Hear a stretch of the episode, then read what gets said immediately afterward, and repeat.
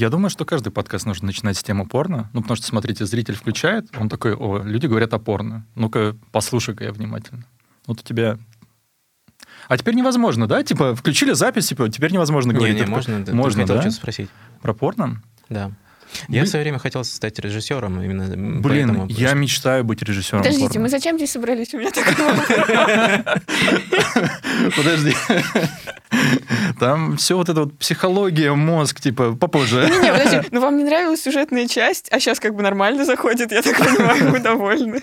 Сюжетная часть порно?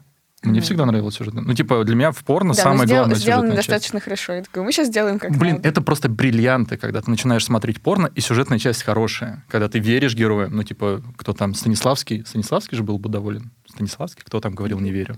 Вот.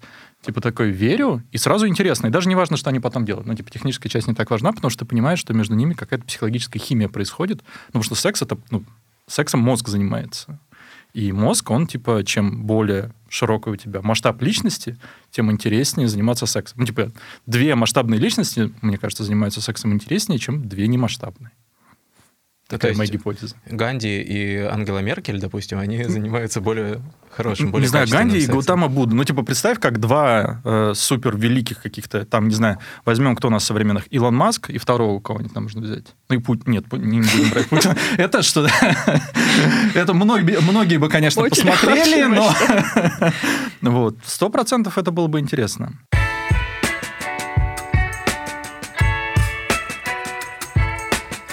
И первая тема у нас э, иммиграция. Так. Ты э, прям с козырей зашел сразу после порно. да, да, порно, потом иммиграция. В принципе, это то, что волнует сейчас людей. Как бы две, две основные доминирующие темы. И так совпало, что мы разделили здесь по трем сегментам. Типа Маша представляет аудиторию, которая уехала. Я представляю аудиторию, которая осталась. Миша представляет аудиторию, которая не знает, уехать или остаться. Начни ты. Почему ты сомневаешься? Почему ты думаешь остаться? Почему ты думаешь уехать? Какие за и против? Ну, смотри, если подходить э, более прагматично, не с романтическими там идеями по поводу того, что я не хочу жить в государстве, которое развязывает войну, потому что люди, которые после этого уезжают в Израиль, это забавно так достаточно. Вот. Ам, Возможностей станет меньше, явно меньше. В общем, грустная такая тема. Да, э, мы окажемся, скорее всего, в изоляции, мы, э, скорее всего, будем работать над тем, чтобы make Russia great again, но насколько комфортно будет тем людям, которые сейчас живут, дети, да, может быть, им станет круче. Вот те, которые там, не знаю, сейчас 5-6 лет, э, лет через 30, да, окей. А, Мне вряд ли. Вот, поэтому, да, есть такая такое желание большое э, взять и свалить. С другой стороны, где сейчас будет хорошо и русским, и в принципе, это большой-большой вопрос. Потому что и дискриминация наверняка будет по национальному признаку, и что будет твориться в мире в ближайшее время, это тоже такая огромная степень неопределенности, что сейчас давать какие-то прогнозы вообще бессмысленно. Вот. Может быть, куда-нибудь, не знаю, в Новую Зеландию свалить так, чтобы вообще это было очень далеко. В Антарктиду куда-нибудь, в Да. Африку, в Эритрею. Замечательная страна вообще. В Сомали. От войны свалить. Вот. А, то есть у меня больше из таких из меркантильных побуждений э, охота иметь высокое качество жизни, а вот где это заиметь, непонятно. Ну, проблема наверняка не столько в э, государстве, сколько во мне больше.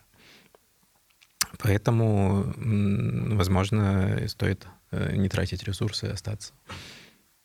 А какие плюсы за то, что остаться? Типа, плюсы за то, чтобы ты уехать, ты перечислил? Да, плюсы за то, чтобы остаться, ну, мой культурный код соответствует все-таки этой стране, и я в любом случае буду чужой, в любом случае буду гастарбайтер э, за рубежом. Ну, если кратко, то вот. Ну, то есть это э, та среда, в которой я вырос, та среда, э, которая мне близка. И наверняка этого не будет хватать всю жизнь оставшуюся, если я уеду.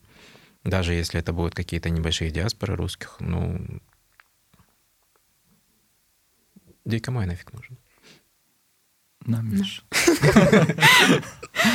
Ну и что, мне теперь разорваться? Один в России, одна не в России. Не, ну можно ехать ненадолго. Ну, относительно недолго. Я Типа очень не на хочу совсем. путешествовать. И э, Путешествовать. вот это вот еще одна... Вот, может быть, сейчас самое за- время путешествовать. Да, еще одно за уехать из России, потому что если границы закроют, то хрен попутешествуешь. Ну, на Камчатку. Там, Россия знаю, большая. В Мурманск. Ты? Я как бы много лет путешествую только по России. Почему ты решил уехать?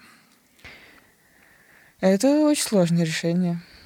Э, Проблема в том, что все за оставаться, про которые Да, говорят, Маша на самом деле голограмма, да, ее здесь. я просто со стороны может показаться, что, Что ты студии. здесь, да? На самом деле я очень медленно переезжаю в Штаты. Э, Да. Э, Это совместное семейное решение. Э, Я ученый, мой муж тоже ученый. И на самом деле не то, чтобы у меня был план когда-либо ехать. Вообще у меня никогда не было плана, типа, уехать из России. Вот. План съездить куда-нибудь и получить какой-то альтернативный опыт классно. Вот. И мой идеальный план на жизнь, наверное, примерно так выглядит. То есть э, поехать поработать за рубежом, желательно, там, не знаю, в Европе и в Америке, а потом вернуться и, там, не знаю, организовать здесь свою лабораторию. Какое-то вот такое идеальное будущее, вот, но совершенно непонятно, как это будет устроено сейчас. Вот, поэтому принимаешь решение локально, и мысль о том, что надо попробовать поехать э, поработать за рубежом, всегда была, и просто мы немножко ускорили эти планы в феврале. Вот. И сейчас ждем решения по визе американской, потому что мы уже дали позицию э, в университете Карнеги Меллон. А, И это сложно. Ну, типа, решение есть, и оно вроде как рационально правильное. У нас как бы мы не порываем никакие связи, там, не знаю, с Россией окончательно. Вот, у нас тут родственники. Друзья, кстати, нет. Подавляющее большинство... Это шутка для тебя. Wait, wait, wait. Вот, подавляющее большинство, дайте договорить, друзей у нас уже куда-то уехали. Вот, и... И это казалось сложно именно с социальной точки зрения. Ты такой, ну, думаешь, вот я живу свою жизнь, да, ну, какие-то там люди, все такое, ну, вот же у меня есть главное, там, не знаю, семья, работа. А оказывается, что сообщество людей очень важная вещь. Поэтому это такое решение поехать, поработать и дальше смотреть, что будет. Потому что, ну, очень сложно загадывать на то, что будет через год. Ну, как бы, что через месяц будет? Вот вы сейчас в курсе? Не очень понятно. Вот.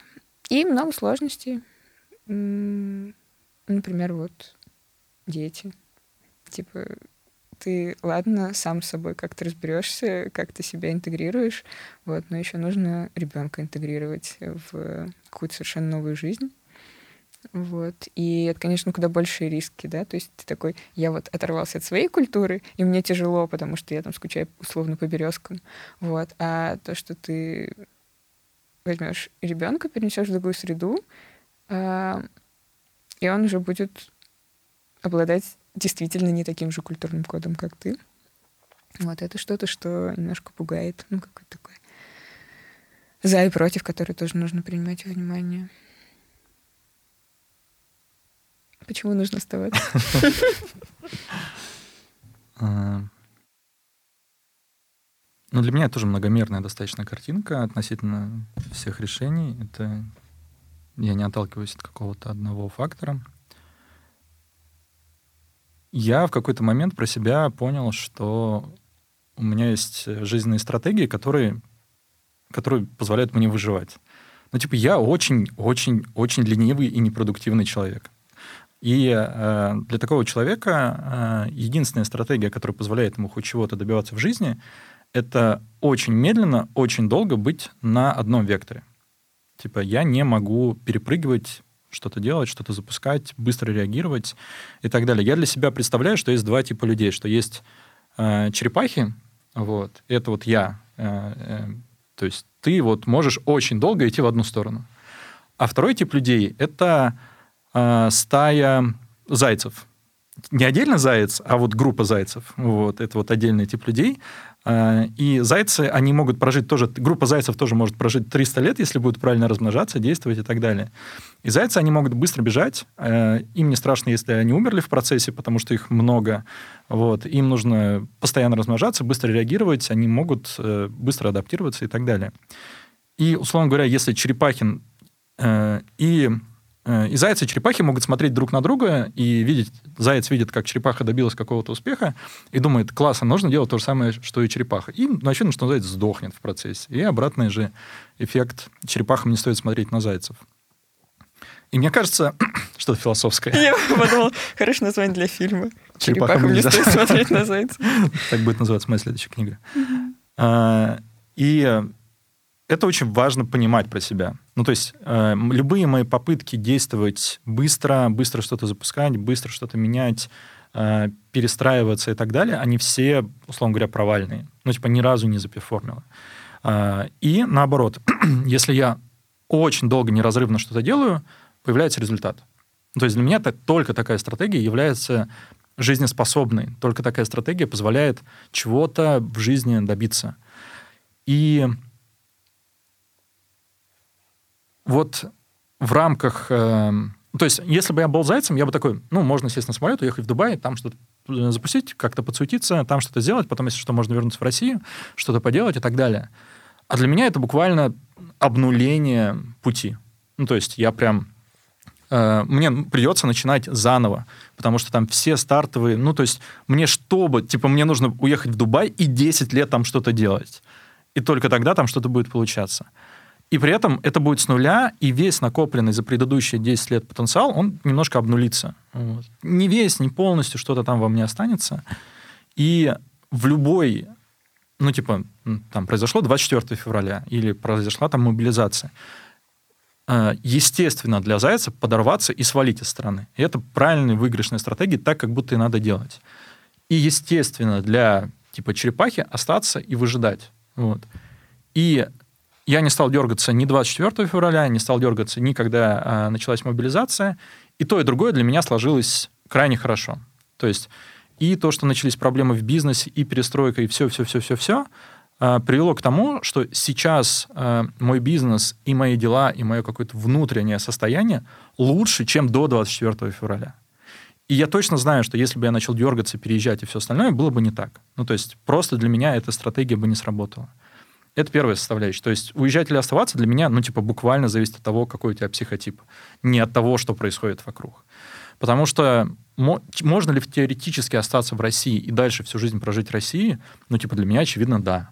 Вот, потому что даже если из России там уедет 10 миллионов человек, тут еще 100 миллионов останется. Ну, типа, 100 миллионов — это огромная страна. И эти 100 миллионов, они, им нужно будет есть, развиваться, расти, и у них в любом случае будет какое-то будущее — то есть они в любом случае, пройдет 10 лет, здесь эти 100 миллионов останутся, и они будут как-то жить. И для меня, ну, чисто как с какой-то моральной точки зрения, классно поучаствовать в этом будущем. Ну, типа, даже если мы, даже если мы как страна, типа, как россияне, ужасные люди, которые вот все, стоит ее вычеркнуть из истории, 100 миллионов человек все равно останутся. И я хочу, чтобы вот эти 100 миллионов человек, которые остались, чтобы через 10 лет у них было лучшее будущее, чем могло бы быть, если бы я не остался, например. И для меня сохранение фокуса на России, ну, типа, я так вижу ответ на вопрос, зачем жить. Ну, ты же всегда задаешь себе вопрос, а зачем я живу? И у меня нет потребности прожить жизнь комфортно как-то. Потому что жизнь, она, типа, завтра закончится. Ну, типа, не будет никакой комфортной жизни. Ну, я так ощущаю. И для меня что-то поддерживающим является, когда я смотрю не только на свой личный комфорт, но и какую-то сопричастность к каким-то большим процессам. Я так вижу некий смысл того что, того, что я существую. И я понимаю, что сопричастность к большим процессам в России, в случае моего психотипа, она больше, чем сопричастность ко всему миру в случае, если я приеду. Ну, то есть, да, я какой-то импакт могу сделать на весь мир, типа такой космополит и так далее, но он будет незначительный, чем импакт, гораздо менее значительный, чем импакт на одну страну, и дальше уже эта страна может сделать большой импакт следующим шагом.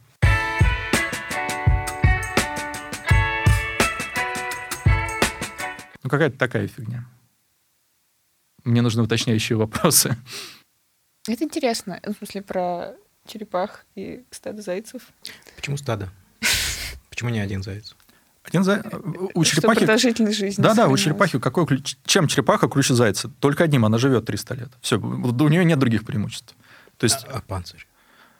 Ну, это потому, почему она живет. Типа, ее конкурентное преимущество – это панцирь и, типа, долгожительство. Панцирь ее, ей позволяет быть медленной. А, ну, да, для меня, ну, типа, у черепахи какое ключевое преимущество? Это некая, ну, проебоустойчивость буквально. Что э, ты можешь миллион раз быть неудачником. Ну, типа, бы, ну, э, ты можешь выдержать любые изменения среды. То есть за мою историю, что я занимаюсь бизнесом, ну, типа, все, что могло пойти не так, пошло не так. Типа, э, я всегда говорю, что мои результаты, я делаю попытки, и 99% моих усилий оказываются неудачными.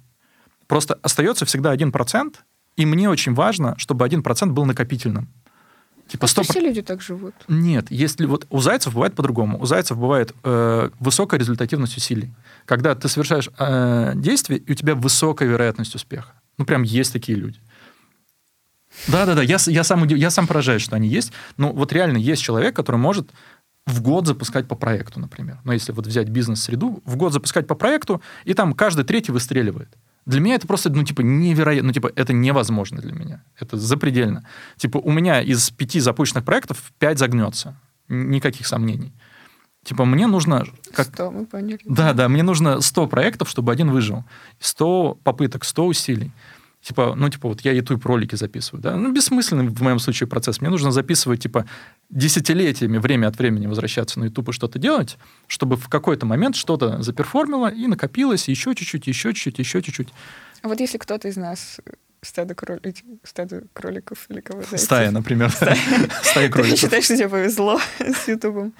Э, не знаю, я я вот чувствую себя тоже дофига черепахой, но это не как бы не меняет решение при этом. Ну, типа, только что вот я рассказала о том, что глобально тоже вижу себя, ну, типа, в отдаленной перспективе через несколько шагов тоже здесь, собственно говоря. И это похоже на то, потому что вы принимали решение семьей. То есть это рациональное коллективное решение. Это в нем только часть тебя. Вот. Я бы, наверное, и сама так делала. Ну, с, точки, с той точки зрения, что, ну, типа, наука. Наука — международная вещь, и если, ну, как бы разные сферы по-разному изменятся в России, будучи отрезанным от мира.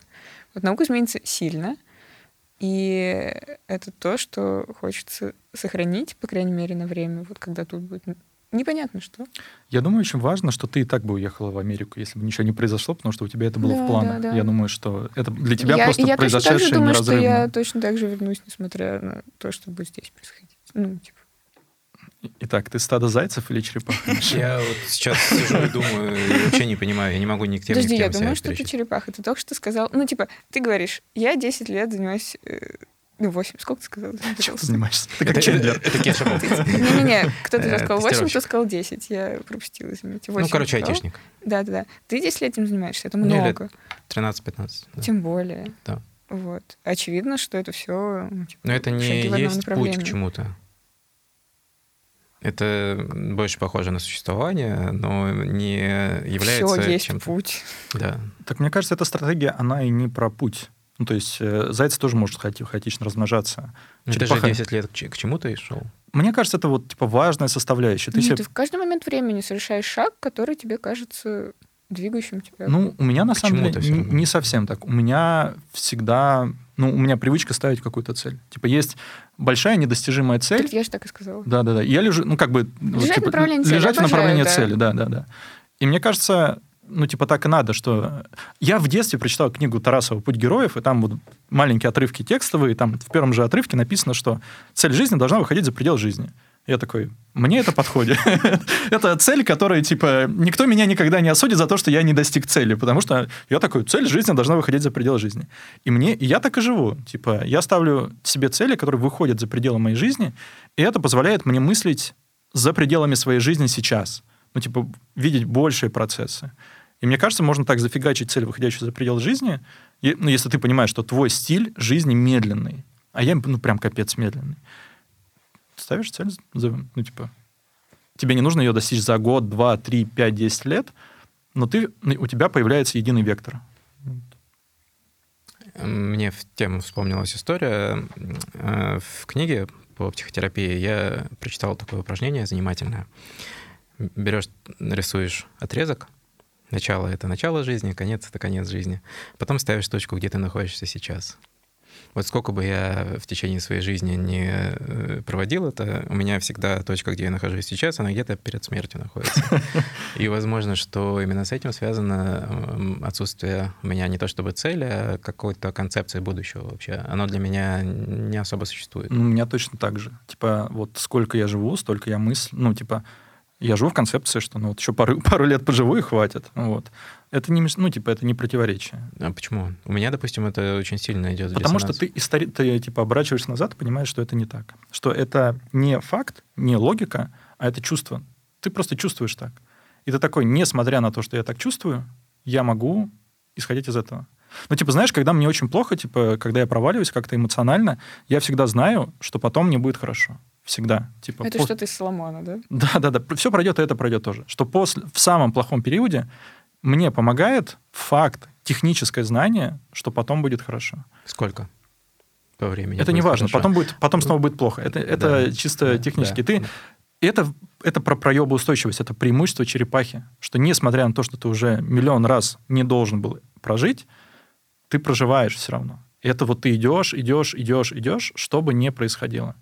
Это вот и есть путь черепахи.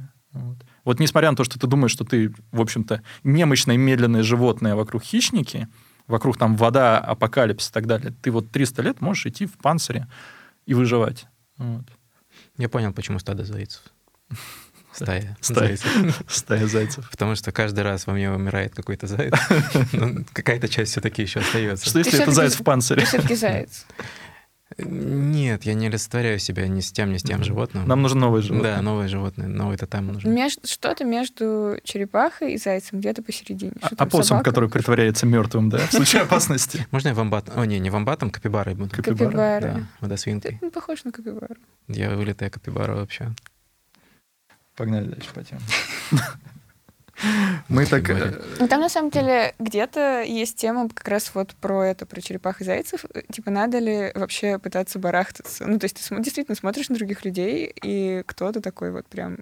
Насколько адаптируема стратегия одного на другое? То есть ты говоришь, что вот вообще невозможно делать так, как делают зайцы, если ты черепаха, но очевидно, что есть плюсы и минусы, которые можно перенести.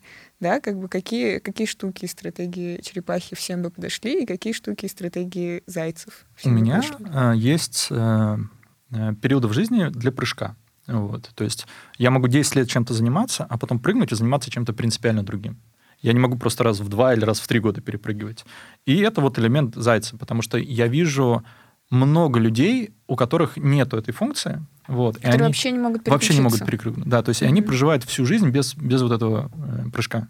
И это, ну, мне всегда немножко грустно, потому что я думаю, блин, у тебя бы у тебя накоплен потенциал, большой потенциал, который не, не используется там, где ты сейчас. А ты не завидуешь таким людям? Ну, то есть вот если ты всю жизнь посвятил чему-то одному, это может быть по разным причинам. С одной стороны, ты такой не использовал свой, свой потенциал, не сделал что-то другое, не переключился, а с другой стороны, есть какой-то процент людей, настолько повернутых на том, что они делают, что они действительно готовы всю жизнь заниматься тем, чем они занимаются. Я огромный фанат таких людей. Я огромный, обожаю их просто. Ну, это же потрясающе. Да? Как стать таким человеком? Заниматься всю жизнь одним и тем же. Мне кажется, Упороться это... почему? Ну, да, надо нужно, что-то любить. Да, нужно, да, да. нужно быть немножко сумасшедшим по да. каким-то... Ну, типа, всю жизнь исследовать бабочек. И ты, э, когда встречаешь человека, который упоролся по какой-то одной теме, ну, типа, это самое красивое, что есть вообще в жизни, упоровшийся человек по одной теме. Он всегда светится, он всегда такой счастливый, он готов... Он может Господи, он, не знаю, он исследует говно капибар кубиками, но он так Это может... Вамбата, да, прости. Вот, но он так вкусно рассказывает про говно, что ты думаешь, боже мой, я тоже хочу этим заниматься до конца жизни. Вот это какая-то фишечка науки, мне кажется. Ну, в смысле, сила, сила науки в том, что там много таких людей, и она держится вот в значительной степени на людях, которые готовы бороться, почему-то идти очень долго. Вот. И в этом смысле все время чувствуешь себя такой, я, наверное, не совсем настоящий ученый, что я недостаточно повернут. Я думаю, что там, ну, типа, а, одна из причин, почему я стал заниматься другим бизнесом, потому что у меня был накопленный потенциал, который не использовался в предыдущем бизнесе. Типа, я всю жизнь занимался там параллельно исследованиями в области мозга и мышления, и типа такой, в моем бизнесе это применяется недостаточно. Я знаю гораздо больше, чтобы это применить где-то в другой точке. И я даже в, э, в области видеороликов, видеорекламы это использовал. Типа мы отличались от всех других э, продакшенов в том, что мы создавали э, карту ассоциативного программирования. Ну, то есть, например, в ролике у героя есть шляпа. Нейромаркетинг ненавижу слово маркетинг, нейромаркетинг, потому что любой маркетинг это нейро. Очень, очень ругательное слово. Да, да, потому что нету маркетинга без нейро. И, и, очевидно работает, да, Да. И, короче, мы создавали карту ассоциативного программирования, мы для каждого элемента внутри ролика прописывали список ассоциаций, которые он должен вызывать. И у нас был а, аудиослой, а, визуальный слой и ассоциативный слой. А ассоциативный слой был самый важный, потому что человек гораздо больше доверяет тому, о чем он подумал, чем то, что он услышал. И нам нужно было сформировать мысли человека, пока он смотрит но все равно это типа маленькая зона. И вот у меня накопился этот потенциал, я mm-hmm. его чувствую, и он был давлением к тому, чтобы перейти во что-то другое. И для меня это буквально э, ну, то, почему я ощущаю, что нужно поменять. Ну, то есть нужно понять себя, нужно понять, да. где у тебя накопилось, чего тебе не хватает, или в чем ты действительно хорош. Ну, то есть, ну, бывает такое, такое все время ощущаешь, что делаешь что-то не то. Ну, как бы ты угу. приспособлен для чего-то другого. Не знаю, как на скачке корову привести, я не знаю. В общем, какая, какая-то, какое такое ощущение неуместности.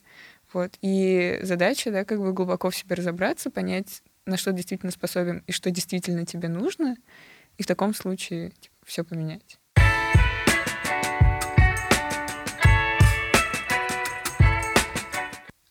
Мне вот интересно, возвращаясь э, к вопросу о тех людях, которые занимаются одним делом, э, я, наверное, сначала неправильно понял. С моей точки зрения есть два типа. Первый — это увлеченный действительность, то есть, то есть это какое-то маниакальное, маниакальное какое-то стремление к занятию. А второе — это люди, которым этого достаточно, в принципе. То есть они, у них нет э, такого количества амбиций, mm-hmm. у них э, ценности немножко mm-hmm. другие. Э, там, уют, комфорт или еще что-то. Э, и если говорить про... Первый, вот про научный такой тип, Упоротость. да, сумасшедших ученых, то как ты определишь, как ты вообще займешься поиском в себе э, того, что твое, если ты не можешь не заниматься? Не-не, в этом случае да. не надо. Ну, типа, если ты уже упорот, то у тебя, мне кажется, даже такого вопроса не возникает. Я ну, думаю, что вопрос, что делать, возникает у людей, которые недостаточно упороты в том, что они ну, просто Чем они как референс тогда нельзя брать вот этих маниакальных людей, то есть стабильных mm-hmm. людей. И возможно, что нестабильность в данном случае и частая смена — это как раз-таки то, что нужно. Более норма. Да, может быть, и не нужно э, одно занятие вообще на всю жизнь. Да, да, нет, я, я готова издалека зайти. У меня есть человек, который, на мой взгляд, просто в плане смен деятельности идеальную жизнь живет не могу сказать прожил, потому что у него еще явно много всего впереди. Вот, это, короче, мой тренер по ушу. Вот, я в детстве, ну, там, в детстве, в школе, в институте занималась э, ушу, тайцзи, и нас вел э, тренер, который изначально детский реаниматолог по профессии, и он отработал 12 лет детским, детским реаниматологом ну, какая-то жесткая профессия, ну, типа, у тебя постоянно на грани смерти дети, вот, и там, говорит, ну, типа, время выгорания в профессии 5 лет, вот он проработал 12. А, потом ушел и стал преподавать детям ушу. Ну, там, китайскую культуру, он вообще этим всегда интересовался. Вот сколько-то лет занимался этим, параллельно изучая китайский язык, преподая, преподая, преподавая китайский язык тоже детям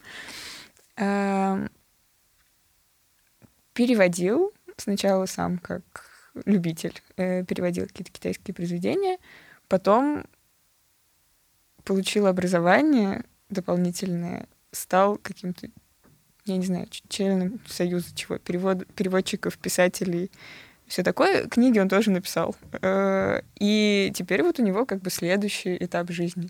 И я думаю, что это ну, типа, хочется быть таким человеком, да, ты как бы прожил несколько жизней, и каждый раз ты явно решал в пользу того, что тебе в каждый момент времени более интересно, более наполнено по смыслу, да, то есть у него вот была фаза, когда он работал с детьми по-разному, да, вот у него была медицинская часть, потом какое-то обучение, вот, которая сдвинулась тоже через переход на этот этап в сторону китайской культуры. Вот. И во всем этом, ну, то есть я его знаю какое-то время, он удивительно гармоничный человек. Вот, кажется, что... И это логично, да, когда ты, например, выбираешь профессию, тебе мало лет, и ты, ну, вуз, да, ты выбираешь вуз, это в какой-то степени диктует тебе, чем ты будешь заниматься там какое-то время после выпуска. И очень сложно, на самом деле, выбрать то, чем ты будешь заниматься всю жизнь. Вот, достаточно естественно, на мой взгляд, пару раз поменять профессию или вообще направление деятельности в течение жизни, я только... Мне немножко грустно видеть, что люди это делают как-то так just because. Ну, типа, вот, мне все надоело, и я поменяю на что-нибудь. Ты, типа, не вот понял себя, не там переосмыслил, не взвесил, а такой, я сейчас рвану и все, короче, порушу. Мне нужно что-то другое не, ну, как бы без, без анализа. Вообще грустно, когда люди недостаточно думают. Всегда, всегда расстраивает. Мне кажется, есть плюс э, такого метода. Спонтанности. Да, спонтанность mm-hmm. в том, что если ты останешься гнить э, в том деле, в котором ты уже исчерпался, mm-hmm. то просто будешь глубже погружаться Нет. в депрессию, и все, это тебя все-таки выведет. Я думаю про ценность паузы. Ну, типа, просто все поменять сходу хуже, чем взять паузу там, не знаю, по возможности какое-то время не заниматься ничем или там заниматься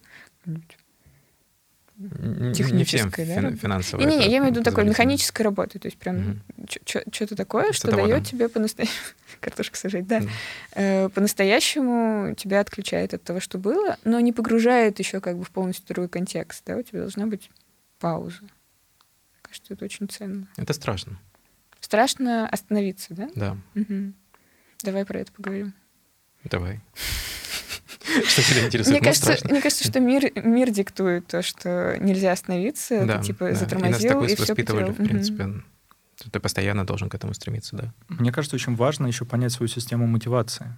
То есть мы, э, нам общество диктует, э, что нужно ставить какие-то цели. Плюс в обществе есть популярные цели. Там машина, квартира, успех, э, красота, какие-то вот универсальные цели, которым типа навяз... нам навязывают, что нам нужно к этому стремиться. И мы под давлением общества часто такие цели перед собой и ставим, как-то реализоваться, там, путешествовать и так далее. А на самом деле, помимо целей, которые вот мы себе словесно в голове можем придумать, написать на листочке, там, начертить какую-то схему, есть э, усвоенная в детстве система мотивации, которая на самом деле формирует наши паттерны поведения, то, что мы на самом деле делаем. То, что человек может у человека настолько может различаться его система мотивации и цели, к которым он стремится, что он всю жизнь будет страдать. Ну, типа, а как формируется система мотивации? Она формируется буквально за что ты получал награду в детстве. Что есть люди, а, у нас у всех, ну, типа, вот когда мы рождаемся, у нас у всех большая потребность сформировать положительную обратную связь. Типа, э, тело, наш мозг делает большое рандом, рандомное количество действий, и за какое-то действие получает в конечном итоге эмоциональную награду. И если эта награда идет раз за разом, это становится фундаментом нашей системы мотивации на всю оставшуюся жизнь. И для кого, у кого-то система мотивации, ну, типа, просто родители хвалят. Ты что-то делаешь, и тебе говорят, вот, какой ты молодец. А иногда родители вот за это хвалят, а за это не хвалят. Типа, это формируют. Для кого-то система мотивации, например, дома родители не хвалили, но хвалили в школе за хорошие оценки. И, э, то есть, например, когда хвалят только родители, они хвалят за все. Типа, ты что бы ты ни сделал, у тебя... Где таких родителей да, чушь, чушь полная, забыли, э, вычеркнули, вырежем на, на монтаже. Вот. В школе хвалят за хорошие оценки. Ты, а, а хорошие оценки ты должен выполнять инструкции, по сути своей. И для тебя система мотивации в том, чтобы правильно выполнять инструкции. И тебе, такому человеку, буквально необходима инструкция. Он не может без инструкции. Он, что бы у него в жизни ни случилось, он пойдет искать инструкции. И э, это важно про себя понимать. Бывает система мотивации, когда э, мир вообще не дает положительной обратной связи. Ну, типа, это моя проблема, например. То, что у меня сломанная система мотивации, и в этом случае у тебя формируется фейковая мотивация, которую ты сам для себя придумываешь. Типа ты что-то сделал, и за что-то ты себя хвалишь, а за что-то ты себя не хвалишь. А так как человек социальное животное, ты начинаешь придумывать похвалу от других людей.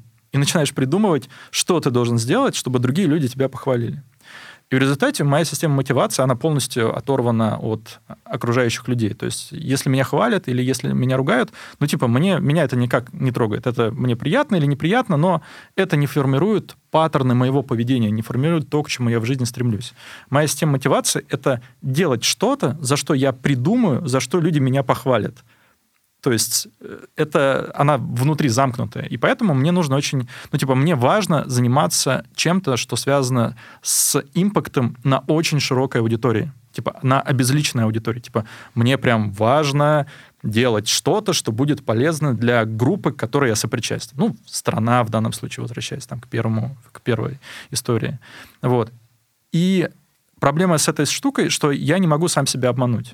То есть, если у тебя а, мотивация построена на том, что тебя хвалит другой человек, ты можешь что-то сделать, тебя похвалили, ты удовлетворен. А мне нужно быть уверенным в том, что я делаю, что то, что я делаю, полезно ну, типа, прям уверенным, потому что я не могу себя обмануть. Если я не уверен, я могу делать что-то, за что меня будут хвалить, за что-то э, что социально привлекательное, но если я при этом сам не уверен, что это действительно для человека хорошо, мне будет некомфортно. Поэтому, ну, типа, поэтому часть моей жизни связана, вот, типа, с исследованием социума, мозга, мышления, всего остального, чтобы разбираться, какие действия, э, совершенные мной, на самом деле приносят пользу. И ровно поэтому же я занимаюсь детским, э, детскими проектами, потому что маленький крошечный импакт в детстве дает очень положительные э, последствия в будущем. И тебе еще нужно разбираться, а что нужно, какой, э, какое взаимодействие нужно дать ребенку, чтобы он в будущем получил какие-то возможности. И для меня отрыв от вот этой возможности делать большой импакт буквально смерти подобен. Ну, то есть, если меня поместить в ситуацию, где я буду зарабатывать много денег, но у меня не будет импакта, ну, типа, я загнусь вот за несколько месяцев. Буквально потому, что это моя система мотивации построена по-другому. То есть если я для себя возьму социально одобряемые э, цели, которые универсальны для большинства, они мне просто не подходят. Я не могу к этому стремиться. Я на самом деле никогда не буду к ним стремиться. И мне кажется, человеку очень важно с точки зрения постановки своих целей понять, как у него устроена система мотивации. Потому что тогда цель, которую ты ставишь, может быть, она должна быть соразмерна твоей системе мотивации. А понять это можно, ну, вот буквально из детства. Типа, что в моем детстве давало мне положительную обратную связь.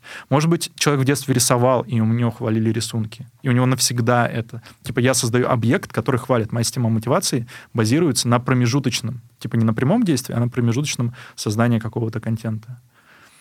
Такая вот мысль. Блин, у меня похожая хрень. Ну, в смысле, не по импакту. У меня э, вот то, что ты говоришь, да, ты сам себя не можешь обмануть, но у меня в другом. А, я понимаю, что есть какое-то всеобщее знание. Вот моя, моя фишка. Мне нужно чувствовать, что я в каждый момент времени что-то создаю, какое-то новое знание, которое может стать частью, не знаю, ноосферы, да, всеобщего знания. И как бы для меня крах работы в тот, случается в тот момент, когда я понимаю, что я делаю что-то бессмысленное. Ну, причем бессмысленное с очень такой специфической своей точки зрения, когда ты такой сравниваешь св- свое созданное знание с э, общим зданием, да, какого-то знания, такой вот я принес свой кусочек, да, и мне нужно быть присоединенным. Если ты это создаешь, и оно никак не распространяется, и дело даже не в том, что я вот повлияю на максимальное количество людей, а то, что я буду причастна к созданию, к созданию чего-то значительно большего, чем я сама. И до того, как ты это понял, э, тебе очень сложно разговаривать с людьми. в, том, смысле, что э, ты такой пока ты не обнаружил явную виде мотивацию, да, мне тоже кажется, что очень важно понять, э, что для тебя на самом деле важно, э, ты по дефолту подразумеваешь, что люди примерно так же мыслят, и это, ну, как бы совершенно бессмысленная попытка коммуникации, потому что люди думают вообще по-другому, все думают по-другому, вот. Но если у тебя вот это стремление сильно отличается от большинства, ты обычно вообще не понимаешь, к чему люди стремятся и почему они принимают именно такие решения. И как только ты как бы осознаешь свое и отделяешь его от э, трендов, да, того, что обычно люди хотят, э, ты такой, а, ну понятно, теперь наконец-то ясно, почему вам вот это подходит, а вот это не подходит. И становится очень ценно найти людей, которые типа понимают твой же вектор, вот и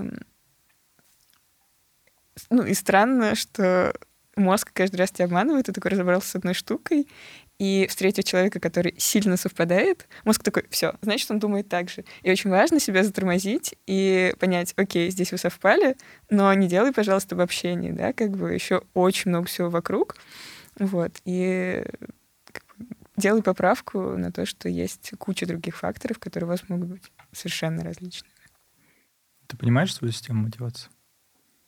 Ну, смотри, очень... Я, нет, подожди. Угу. Я частично э, согласен вот с твоим описанием, что сломанная система мотивации. Единственное, что э, ты говоришь, тебе сложно обмануть себя в данном случае. Э, мне легко обмануть себя в случае позитивного фидбэка. Ну, то есть обратно, э, что все люди думают обо мне негативно. А Э, представить, что люди думают обо мне позитивно, достаточно сложно, тоже там в силу определенных обстоятельств. Вот, поэтому э, у меня очень большой такой э, развитый механизм по подавлению мотивации, в принципе, вот, из-за чего сложно найти. Но совместно с тем, что у меня очень изолированная жизнь, у меня скорее не с обществом связано, а с какими-то личными все-таки достижениями. Как не буду э, становиться лучше, буду. Да. чем я вчерашний, да? Да, да.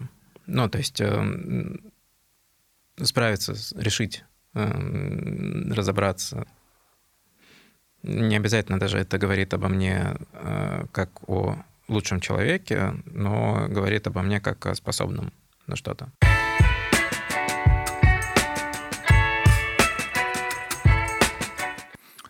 Мне кажется, у нас у всех есть некое э, заблуждение о том, кем мы являемся. Потому что мы э, себе э, мы к нашей личности добавляем цели, к которым мы двигаемся, что вот мы хотим, мы хотим стать такими, мы э, стремимся к таким целям, и мы все это присовокупляем к тому, кем мы являемся.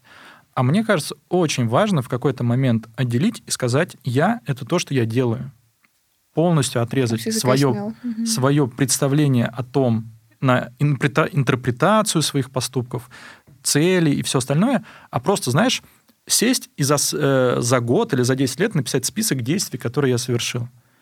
И вот список действий, которые я совершил, буквально показывают, какая у тебя система мотивации. Угу. И мне кажется, в момент, когда ты понимаешь, какая у тебя система мотивации, ты можешь... Только в этот момент появляется инструмент для корректировки для того, чтобы чуть-чуть ее... Или что-то подстроить в своей жизни, чтобы она соответствовала твоей системе мотивации. Или чуть-чуть починить, починить саму систему. Да, или чуть-чуть починить свою систему. То есть, и мне кажется, что люди из-за того, что они не а, а люди очень... недостаточно анализируют. Люди недостаточно анализируют, что мне кажется, очень страшно посмотреть на что ты делаешь. Ну, типа, это просто пугает до срачки. Посмотреть не то, как ты себе придумал свою жизнь, не то, как ты себе интерпретировал свои действия, а вот что ты на самом деле делаешь изо дня в день. И ты на это смотришь такой, ну, что-то мне не очень нравится, кем я являюсь. Ну, посмотри, но как только ты это честно себе признаешься, моя система мотивации работает вот таким образом. Она приводит меня к таким последствиям. Это и есть я как существо, не другое. Мне кажется, ну, типа, это такой момент очень важного откровения с самим собой. А почему вообще так? Почему нам все время важно думать о себе как-то по-другому? Ну, то есть откуда вот это опять же берется, что мы не можем принимать, что ли, себя, а мы все время хотим иметь легенду. А, а невозможно. У тебя э, твоя личность построена на системе обратной связи. Ты, э, у тебя э, твоя личность неразрывно связано с получением обратной связи. И если э, твоя система мотивации долгое время не получает нормальную обратную связь, ты же все равно продолжаешь делать попытки, чтобы получить обратную связь. Не, долгое время не получая положительную обратную связь от мира, ты начинаешь чувствовать себя плохим. Не, ну хорошо. Э, и как? Ты переносишь систему мотивации не знаю, поворачиваешь ее в будущее, да, ты считаешь, что я буду лучше, если Да, у меня да. хотя бы цель будет Да, нормальная, да, да, да, ты да, как бы... да. Или ну, смотришь в прошлое, ты можешь на прошлое тоже опереться. Ну, типа, вспоминать обратную связь от мира, чтобы сейчас Мгм. чувствовать себя чуточку лучше. Типа, когда-то я был классный, вот Да, у меня там да. полочка с наградами. Да. И мне кажется, в этом смысле, с точки зрения просто ну, чувствовать себя нормально, очень важно быть среди людей, которые дают тебе положительную обратную связь. Ну, просто это позволяет не сойти с ума. Мне кажется, там есть, должен быть такой э, баланс, что э, отрицательная обратная связь стимулирует тебя к изменениям, к действиям и так далее. Этот кусок очень важен в жизни. Но надо не забыть про кусок положительной обратной Скажи связи. моему начальнику. Да, кусок, не забыть про, чтобы у тебя просто были люди, коллеги, друзья, которые тебе дают положительную обратную связь. У меня есть супер идея о том, что общение должно быть типа комплементарным, что люди в целом должны стараться друг друга друг другу давать положительную обратную связь, потому что в жизни в целом, ну, говно. Ну, от типа, слова комплимент, да, я да, просто сло- уточню. от слова что, комплимент. Потому комплиментарно Да, да. звучит немножко Компли- по-другому. А я комплиментарно, на самом да. деле думаю, что вообще не должно быть и тем, и другим. И комплементарным, и Достаточно комплементарным, красиво, да, да. да. Ну, я сталкивался с тем, что, э, допустим, если вообще не вводятся ритуалы какие-то, да, комплементарные те же, то э, человек воспринимает это как обесценивание. Не ну- это не должно быть ритуалом. Ты должен быть достаточно умным, чтобы давать положительную связь таким образом, чтобы она не обесценивалась. Ну, типа, это работа. Люди почему не могут быть... Надо вкладываться. Да, да, почему вообще? люди не могут создавать э, положительное, позитивное общение? Потому что это сложно. Ну, буквально, нужно быть умным и достаточно замотивированным, чтобы тратить эти усилия. Потому что если ты просто говоришь «спасибо, пожалуйста, ты хороший», это уже на второй раз не ценится. Тебе нужно каждый раз найти новые слова, как сказать человеку, что он хороший. Новый способ его похвалить, новый способ дать положительную обратную связь. Это сложно, поэтому люди это не делают. Это еще нужно иметь определенный аппарат чувствительности, да, как бы ты должен считывать достаточное количество информации. Ну, типа, умным не в смысле анализа, а вот даже на вход, да, у тебя должна быть возможность, Внимательно. да, типа, внимательным, э, ну, вот буквально, да, иметь аппарат для того, чтобы считать разные типы информации. Потому что даже если информация существует, а у тебя нет аппарата, ты ее просто не получишь. Ее для тебя нет. Знаете, сколько из 56 тем мы обсудили? В завершении этой темы хотел сказать, Кеш, ты молодец. Спасибо. Э, Перефразируй. Второй раз я этого не скажу, Да. но в этот раз, да, прокатило. А это был первый за все время Да, Воу. Да. исторический момент. Мы об этом раньше не говорили. Приятно, Да. что это записано на камеру. Я смогу в сложные моменты я буду пересматривать этот кусочек. А ты не за этим, что ли, нас собрал здесь? А, а. Ты все так долго Я э, собирать людей в студию, чтобы они меня хвалили. Мне нравится этот формат. Желательно женщин. Что? Желательно женщин. И детей, Человек 50. Детей. и Мне, инвалидов. мне, мне требуется сбалансированная связь от мужчин и женщин. Типа.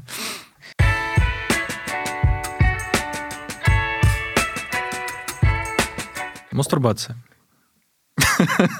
За и против. За и про- Ну, типа, да, давайте ка- каждый разгон Ты не начинать. против о чем Да, да, да. Ну, типа, мастурбация классно, да. Нам Но нужно, чтобы она кто-то не высас- высасывает. Да, типа, куча сил отбирает. Да, я смотрю, ты вялый пришел. Ну, подкаст вечером, чего. Пробка, говоришь? Да-да-да. Опоздал еще на 40 минут. А типа. Я где-то читал про Дао, да, у мастурбации. да, у Классное мастурбации, название да, книги. что Так подкаст назовем. в одном сперматозоиде содержится энергии на то, чтобы родить целое человеческое существо, а ты столько их тратишь куда-то, непонятно куда. Что Почему говорит Кеша? наука с этой точки зрения? Что основная часть энергии на то, чтобы зародить человека, содержится в яйцеклетке. Come on, ребят. А мужчины, ученые, что говорят? Я, знаешь, думал, что классно будет в следующий раз, э, если ты прям с ноутбуком будешь сидеть и каждую тему И чекать с гуглить, точки да? зрения Я, та- я- так делаю. Ну, в смысле, А, Да, в жизни ты так делаешь, да? ну, серьезно. Я не понимаю, ну вот э, люди такие обсудили какую-то тему, и такие, ну, мы не знаем точно, ну ладно. В смысле, ну ладно, у тебя есть телефон, ты можешь выяснить все, что угодно. И типа любой, Охуенный подкаст получится. любой неразрешенный, А, сейчас, подождите, неразрешенный вопрос. А, а меня бесит, ты когда люди так делают. Факт, постоянный факт-чекинг. Ты разговариваешь с человеком, и он просто время от времени берет телефон. Сейчас Ну, почекаем так, все, что ты да. говоришь. Типа факт-чекинг должен быть такой умеренный, чтобы Ну, он не- хорошо, не, умерен- разрушал умеренный, разговор. Но нельзя накидывать вообще полную дичь и ожидать, что люди такие, ну, хрен знает, ладно, может и так. Ну, нет. У меня есть несколько знакомых, которые там, поговорим с ними, все там, типа, ну, ладно, окей, забили. И потом вечером приходишь домой, и от них такая огромная телега. О, это тоже я. Я тут почитал и выяснил. Мы отклонились от темы мастурбации. Типа, Вечером ждите телегу. а, ну, как мужчины мастурбируют. Не, не знаю, как я не видел, как другие мужчины мастурбируют. Ну, типа, ты открываешь там какой-то порно-сайт, открываешь э, и начинаешь э, исследовать. Ну, типа, э, как у меня выглядит процесс. Я не открываю какой-то ролик. Типа, моя задача происследовать тему на определенную тему, открыть там э, 10 тысяч, ну, не знаю, 20 разных роликов. Типа, первый этап research. А вот когда в разговоре чекают, то прям бесит, да? То есть первый этап мастурбации, типа, research. Ты ресерчишь, какие порно-ролики ну, выходили. И э, потом наступает следующий этап, когда ты начинаешь их просматривать. Но при этом у тебя research остается, потому что у тебя там есть рекомендованные, типа, ты смотришь... Ты, ты открываешь, типа, вкладку с порно-роликом, первым делом смотришь рекомендованные, из них отбираешь и открываешь следующие, и таким образом э, просматриваешь все, что ты отресерчил э, до этого. И потом цикл повторяется, ну, типа, в зависимости от того, сколько нужен цикл. Это, типа, вот один формат. Есть формат, да, когда ты от- э, открываешь порно, порнохаб, нам за это не платили, а лучше бы, чтобы платили. А, И смотришь один ролик, и одного ролика достаточно, но тогда ты можешь погрузиться э, в эмоциональную составляющую того, что там... Ну, типа ты глубоко... Ты получаешь столько же информации с одного ролика, сколько раньше получал там с 10. И типа погрузиться в один тоже классно. Это другой формат. Ты пытаешься понять, рассмотреть детали и так далее. Расскажи, Я, я- я хотел ответить, но подожди, рассмотреть детали. ну, эмоциональную составляющую, как интерьер, как режиссер работает, есть ли камера. Интерьер это очень важно, да. Блин, это важно. Мне не нравится, когда берут, э, типа, гостиничный интерьер, и ты такой видишь, не настоящее. Ну, типа, не цеп... Почему? А в не- гостинице нельзя заниматься сексом? Ну, ты понимаешь, что... Ты сразу представляешь, вот продюсер, вот мы снимем гостиницу, вот в гостинице, типа, все это будет происходить. Тебе надо, чтобы снимали хрущевку. А И такое- чтобы такое- чашки не такого помытые на много тоже. И это вызывает больше прям эмоций, жизнь. настоящее, Мгм. да.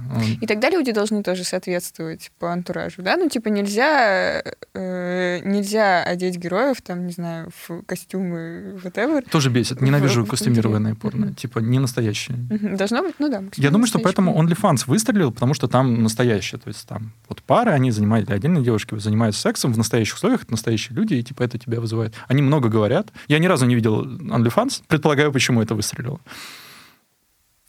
А вот если тебе нужно много вкладок, вместо того, чтобы сконцентрироваться на чем-то одном, это вот то, что все нас пугали, проблемы клипового мышления и все да, такое, да, да, да, тебе? Лучше тик- я все жду, когда будет ТикТок порно. и, Мгм. типа, В смысле, нет еще?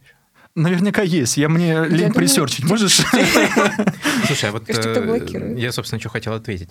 Э, Точнее, спросить. Research у тебя это м, поиск э, той темы, той фантазии, которая тебя сейчас возбуждает? Да, или- есть третий этап. Я я не дорассказал. А. Это Мы сложный знаем достаточно ну, процесс. Не-не-не.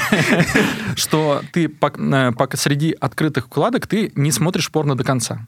Сначала ты все открытые вкладки смотришь там первые 10 секунд или какие-то еще э, тапаешь и смотришь, ага, это порно мне понравилось, оно хорошее, и ты его переносишь в начало вкладок и создаешь э, такой банк хорошего порно из всего, что ты открыл. тебе. Да, да, у меня немножко научный подход к просмотру порно, ничего не могу с этим поделать. Вот. И потом это самое главное. Типа это то, на чем заканчивается фаза э, просмотра уже отобранных. На чем? На отобранных. А на чем заканчивается? Нет, подожди, э, ты не ответил на вопрос. Э, Отобранные — это согласно какой-то фантазии определенной, то есть это тематика или это качество видео? Не-не-не, это буквально ты вот эмоционально почувствовал, мне это нравится, мне интересно на это смотреть. А ты не понимаешь, по, по каким причинам? Ты не разбираешься, не анализируешь? Нет, конечно, знаю, когда есть химия между персонажами, когда я чувствую, когда я чувствую, что один персонаж что-то чувствует к другому персонажу. А, то есть у тебя на этом основано, то есть на искренности их чувств. Для меня секс — это коммуникация. Ну, типа, не физический процесс, а в чистом виде разновидность способа общения. Если я Мгм. вижу, что происходит какое-то общение, то... Поэтому для И, меня типа, важна вообще должно сюжетная быть часть. настоящее, да? Нужно, Чем чтобы более все настоящее, тем вкладывались. лучше, да, да. И это то же самое, что типа с реальным общением, да? Вот надо, чтобы все достаточно погружались, иначе неинтересно. Ну, подожди, И это то же самое. а, Бухач в Саратове. В Сургуте. А, Три бухих э, мужика пялят э, пьяную девушку. Очень жизненно. да? Зависит от того, как э, женщина к этому относится, девушка. Потому что мне, мне не нравится все порно, когда девушка мне нравится. Если я вижу, что девушке неприятно то, что происходит, даже если она отыгрывает, что ей приятно, я эмпатически считываю. Мне не нравится. Типа, я... Не, ей нравится. Нравится. Она каждый Тогда- день бухает. тогда- э, то есть для тогда тебя это бухает. порно. Нет, тогда здесь есть э, какой-то... Ну, бывает нездоровая ситуация. Ты, типа, ты смотришь порно, оно какое-то нездоровое. Ну, типа, если бухают и так далее, ты такой, ну, я бы не хотел оказаться в такой ситуации. А может быть, наоборот, может быть, То есть должны великолепно. быть ситуации, в которых ты бы хотел оказаться. Очень мало порно мне подходит. Поэтому мне требуется много времени. Ну, просто у тебя критерий отбора, он достаточно сложный. То есть э, искренность нельзя формализовать, и, соответственно, ее нельзя передать через э, какой-то там короткий ролик. Это очень сложная задача. Вот мне, например, нравится отдельный жанр э, вырезки э, всяких порносцен из фильмов. Потому что там профессиональные актеры, профессиональный режиссер, профессиональная постановка, они очень короткие. И Ну, все равно бывает лажа. Э, Да, да, поэтому среди них тоже нужно отобрать, но среди них чаще попадается то, что ты видишь, типа, актеры, ну, типа, они работают. То есть это можно, но это просто высокий уровень профессионализма. Но в целом я думаю, что порно прям очень медленно развивается. Типа прошло 20 лет, э, как я впервые увидел порно, и оно такое же. Оно, в моем представлении, должно эволюционировать в более сложные жанры. 16 лет? 15 лет? 20, ну, не- ну, да, Нет, в смысле, в 15 лет первый раз порно посмотрел. я поздненький. Не. Ладно. А, Как ты? Давай да, расскажи как про я себя. что? Э, Как Зада- ты смотришь, как ты вопрос. смотришь порно? А, у меня есть э, коллекция избранного. То есть я это собираю по крупицам обычно. Я не открываю там сразу порнхаб и там в, в лайв-формате, короче, вот это все выбираю. Нет, у меня есть определенная, э, определенный набор э, э, видео, картинок там и прочего, с которыми у меня связаны определенные переживания. То есть есть некий сценарий, который меня возбуждает, и под него подходят картинки, под него подходит видео. Вот. Иногда я выбираюсь, э, когда хочется чего-то нового, да, делаю research, э, собираю Research выглядит, видимо, примерно так же. А, Да, плюс по тегам, там, по всяким и по прочим. То есть, э, в принципе, э, на том же ресурсе, который ты рекламируешь так активно, вот, там все уже протегано, и ну, с какой-то большой долей вероятности ты найдешь релевантные ролики. Вот. э, Плохо, что источников не так много, на самом деле, ну, таких качественных достаточно. Насколько искусственный интеллект уже способен... Интересно.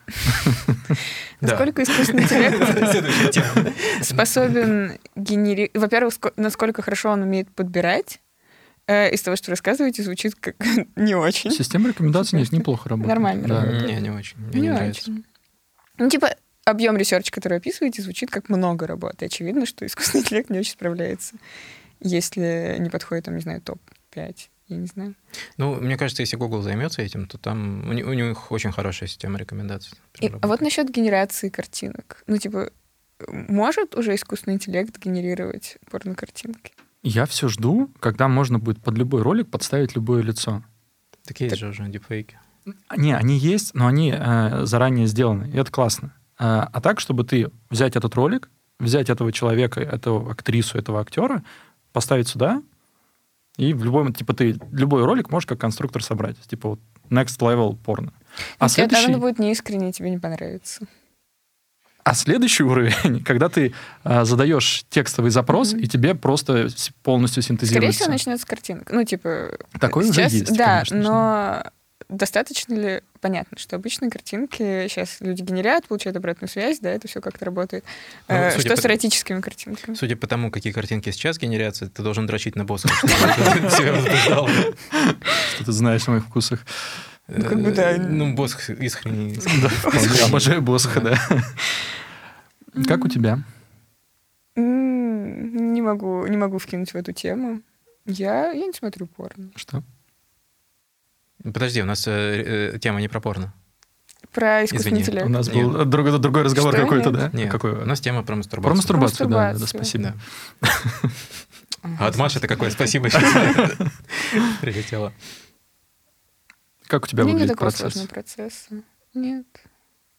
Ну, такой ничем не примечательный. Без сопровождающих материалов. Реально, я не очень понимаю, зачем, зачем нужны картинки, воображение. То есть ты себе что-то воображаешь? А что? Вас, блин. Ну, есть ли какой-то типовой сценарий? Ну вот.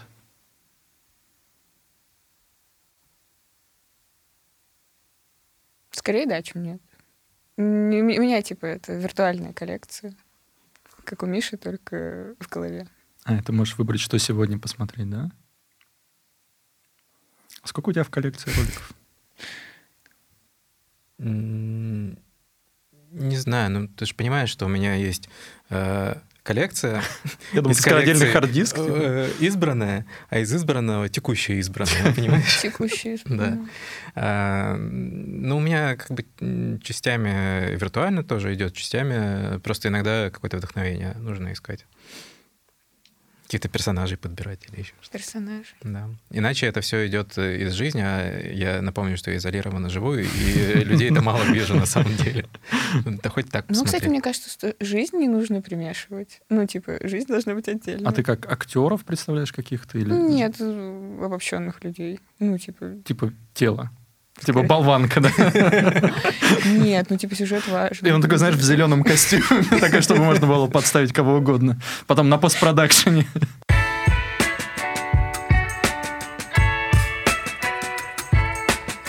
Ну что ж, ладно, вернем, вернемся к теме нашего подкаста, как сейчас жить. С другой стороны, мне кажется, это актуально, потому что... э, Ну, избавляет, Да, да, у нас тревоги. следующая тема — это поведение в стрессовых ситуациях. И мы к ней очень органично, мне кажется, подошли, потому что я уверен, что трафик на порно-сайтах растет, когда в жизни, в мире происходит какая-то жесть.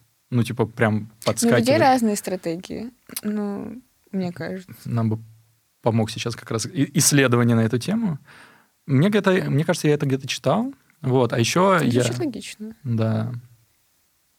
Ну, типа, это может быть, что повышенный трафик создает меньшее количество людей, чем обычно. Ну, типа, люди, скорее всего, разделяются на принципиально две категории. Да, те, э, кто хочет, не знаю, снимать стресс мастурбации, условно говоря, и те, кого настолько пришибло, что они вообще не могут думать ни о каком сексе. И вполне вероятно, что, типа, в обычное время, не знаю, они как-то распределены по активности, а в стрессовых условиях всю активность покрывают вот эта вторая категория, или там первая, я не помню, в каком порядке я их назвала, э, первая. А, они просто кратно увеличивают активность свою, так что перекрывают полностью нишу, которую до этого занимала другая группа. А вот с точки зрения научного метода, как бы ты провела эти исследования, чтобы мы установили? Типа, растет ли Ну, потребность у быть- человека в мастурбации в стрессовых условиях? Ну,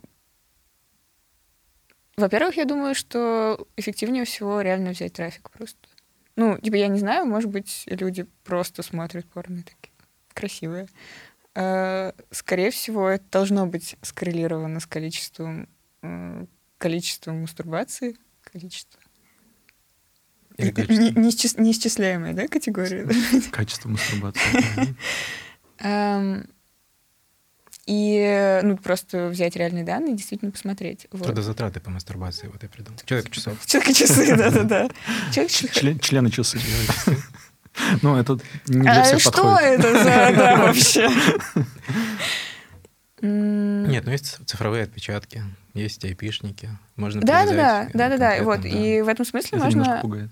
можно трекать. Уже нет. Это те же самые люди, в смысле, одни и те же люди создают много трафика, или это много разных людей приходит. Ну, понятно, что трекается по-разному, вот, но если это возможно, то ты просто берешь реальную информацию о том, что люди делают. Ну, не Вот. все мастурбируют на порнхабе, Да, скажем. Да, э, ну, это какое-то ограниченное... Ну, типа, любое исследование имеет свои ограничения. У тебя прям в статье всегда есть limitations. Вот, ограничения метода, ограничения выборки, которую ты смог добыть и так далее. Вот. Но это, типа, какое-то представление создаст. Вот. Дальше можно опрашивать людей, это как бы все еще достаточно Бесполезно в метод. рамках этой темы. Ам, Я думаю, что нет. Ну, представь, ты к Мише на улице подходишь, спрашиваешь, как вы мастурбируете. Стали ли вы больше мастурбировать э, из-за стресса? У тебя может быть стресс. анонимизированный, ани- анонимизированный вопрос, как, как бы тут не оговориться, да? Стали ли люди больше мастурбировать из-за стресса? Нет, в смысле, ты отвечаешь, и никто не знает, что ты — это ты. И просто тебя, ну мы на всякий случай будем вас снимать, типа ты такой, но мы никому это не покажем. А зачем снимать? Будут видны только глаза. да. В смысле, зачем снимать? Ну, не знаю, верификация достоверности данных. Наука так не делает, да? Простите. Нет, ну в смысле, в данном случае это ничего не дает. Ну, ты типа записал минимальную информацию. типа, Мужчина. Паспортные данные такие-то, да. Вот. Эм, Есть прикольный, прикольный метод, э, как заставлять, ну не заставлять, в общем, как получать информацию о темах, о которых люди не хотят говорить. Если ты устраиваешь опросы, у тебя есть э, какой-то вопрос, на который люди не хотят отвечать, э, да, например, вот, то ты просишь их бросить монетку и писать да, если там выпал, например, орел, а если выпала решка, писать правду. И тогда ты написал да, либо потому что тебе монетка выпала, либо потому что написал правду, но отличить, кто есть кто, невозможно. Вот, и поэтому ты просто вычитаешь дальше случайность э, и не знаешь, кто написал «да» по, по правде, а кто написал из-за монетки. Вот. Ты как будто бы залезла в интернет внутри своей головы, там почекала, почитала какие-то статьи. У меня свой Wi-Fi. Да. Короче, суть в том, что когда ты отвечаешь «да», это может быть либо случайностью, либо ты по-настоящему ответил, и невозможно определить. Мне кажется, это нужно сделать э, в следующем нашем подкасте. Каждому положить монетку и в случае сложных вопросов. Типа, можешь не отвечать и кинуть монетку. Я помню, как на полиграфе Нет, проходило ну мы же собеседование. смотрим. Ну, в смысле, нет, это не так работает. Вот, короче, проходил собеседование на полиграфе. э, Первый и единственный раз в жизни. И э, там, значит, сначала интервьюер э, зачитывает список вопросов, которые будут, чтобы я типа не, не волновался. Вот, а затем начинает э, сессия такая идет э, где-то в минуты две, где он зачитывает эти вопросы и смотрит на реакции. Вот, потом следующий сет, следующий сет. И э, в какой-то момент он начал добавлять вопросы, которые он перед этим не зачитывал. Причем вопросы он начал добавлять примерно так. А принимали ли вы наркотики? Такой, блядь. Я- как, как вообще можно не заволноваться? Вот. э, Ну, на вопрос, мастурбируете ли вы, я уже все, я ушел. Зал Да. ушел. А ты знаешь, что полиграф не работает Да, на самом да, деле? Нету никакого детектора на лжи, и все это. Нет, ну он может... э, Только в паре по- с- психологом. Не, не, А, не, ну интерпретировать-то да. это Да, да. то есть я, все данные, которые показывает типа полиграф, ну, Нет, так там сидел психолог, он же, Ну да. он, он же и спрашивал. Вот. это как с металл- э, металлодетекторами. Металлодетекторы тоже толком не работают. Ну, типа, они не срабатывают. Очень многое можно пронести через металлодетектор. И буквально рядом с каждым металлодетектором должен стоять психолог, который смотрит, волнуешься ты или нет, проходя. Типа только в такой системе это работает. Просто отдельный, отдельный На каждой металлодетектор. станции метро Представляешь, да, их специально тренируют, объясняют, что стоит психолог. Да, буквально. Ну, типа, понятно, что они не взяли просто специалистов готовых, но они, все эти люди проходят специальные обучения, потому что их задача определять, волнуется человек или нет. И если волнуется, вести досматривать. То есть задача вот этих вот рамок не на самом деле определить, есть у тебя металл или нет, это вторичное, а понять, волнуешься ты, проходя через них или нет. Потому что очень часто ты можешь проходить спокойно, и тебя не будут допрашивать, даже если металлодетектор сработал. Просто считывают. Я долгое время работал в компании, которая производит металлодетекторы, я поэтому... Можно ли это рассказывать? Вот. Ну, уже поздно. Причем часть металлодетекторов настроена только на ферромагнитные материалы, которые магнитятся. Например, пистолет ты можешь через них принести, типа он собран из немагнитных материалов. Там, и часть, часть металлов не считываются на металлодетекторе.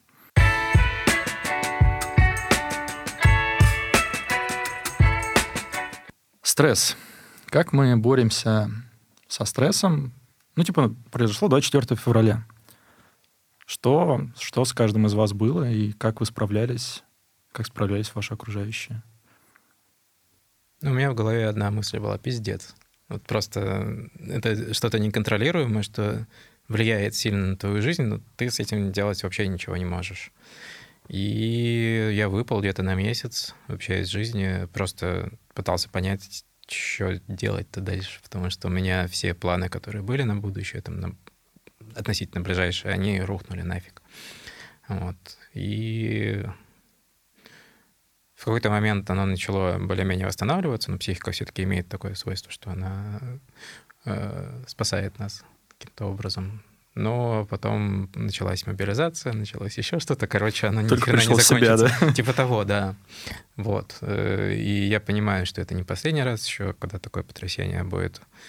Эм, Хер знает. Э, Недавно у Лебедева, что ли, видел, там он э, делал репортаж о том, что на Украине сейчас творится. Вот. И э, там фоточки были людей, которые живут во время войны. И вот он говорил, что даже несмотря на то, что там вот эта вот война прошла, что их бомбили там вчера, позавчера буквально, сегодня жизнь у них продолжается, вот они также гуляют, там ходят. Наверное, так же будет у нас. Ну, то есть, какая бы херня ни была, ну, будем гулять. Будем подкасты записывать. Скажи какую-нибудь интересную реакцию твоих знакомых, которые тебя так поразили. Ну, типа, ты не ожидала того, что они так поступят.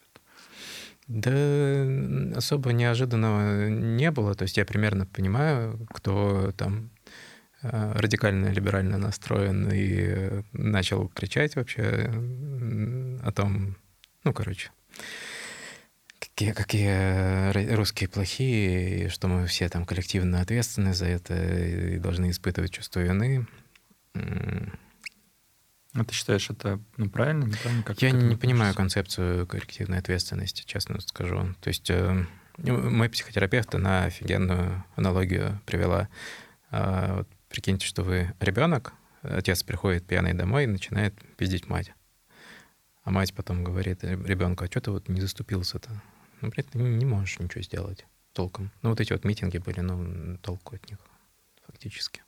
Нас не столько э, у, у тех людей, которые готовы что-то делать, э, не столько ресурсов, чтобы переломить это. Вот. Как ты реагировал 24 февраля? Um...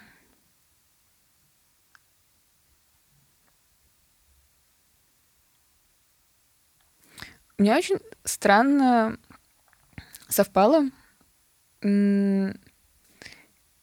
что за день вот до войны. Мы должны говорить э, спецоперации или как? Не, думаю, уже нет. Ну, хрен знает. Uh, в общем, 23 февраля и за день до мобилизации оба дня были такие, когда я такая... Я прям помню, что я это подумала. Ну, типа, ладно, жизнь налаживается, жить можно. Uh, Сейчас, э, уже осенью, это было такое ощущение сгенерированное. Ну, я типа прям работала для того, чтобы как-то прийти в какую-то норму, вот как там разобраться с работой, там, жизнью, с планами. Вот. И прям был день, когда я такая села на велосипед, я покаталась, там, съездила в магазин, купила кофе. В общем, у меня была какая-то такая э, спокойная относительно жизнь, да, на фоне всего. И я прям подумала такая, ну, ладно. Послушала подкаст. Жить можно. И типа, и ни хрена, на следующий день уже все опять по новой. А, и то же самое было в феврале, потому что 23 числа муж уехал в командировку. Это была последняя командировка из серии, которая длилась больше года. Вот он, типа, уезжает на неделю. А, вот, я, типа, дома с дочкой, работа, детский сад, жизнь. В общем, все сложно. И такая, ну ладно, это последняя командировка. А, мы только что съездили, сделали прививки, чтобы можно было ездить в Европу. Типа много планов. Мы собирались купить яхту, жить на яхте это лето.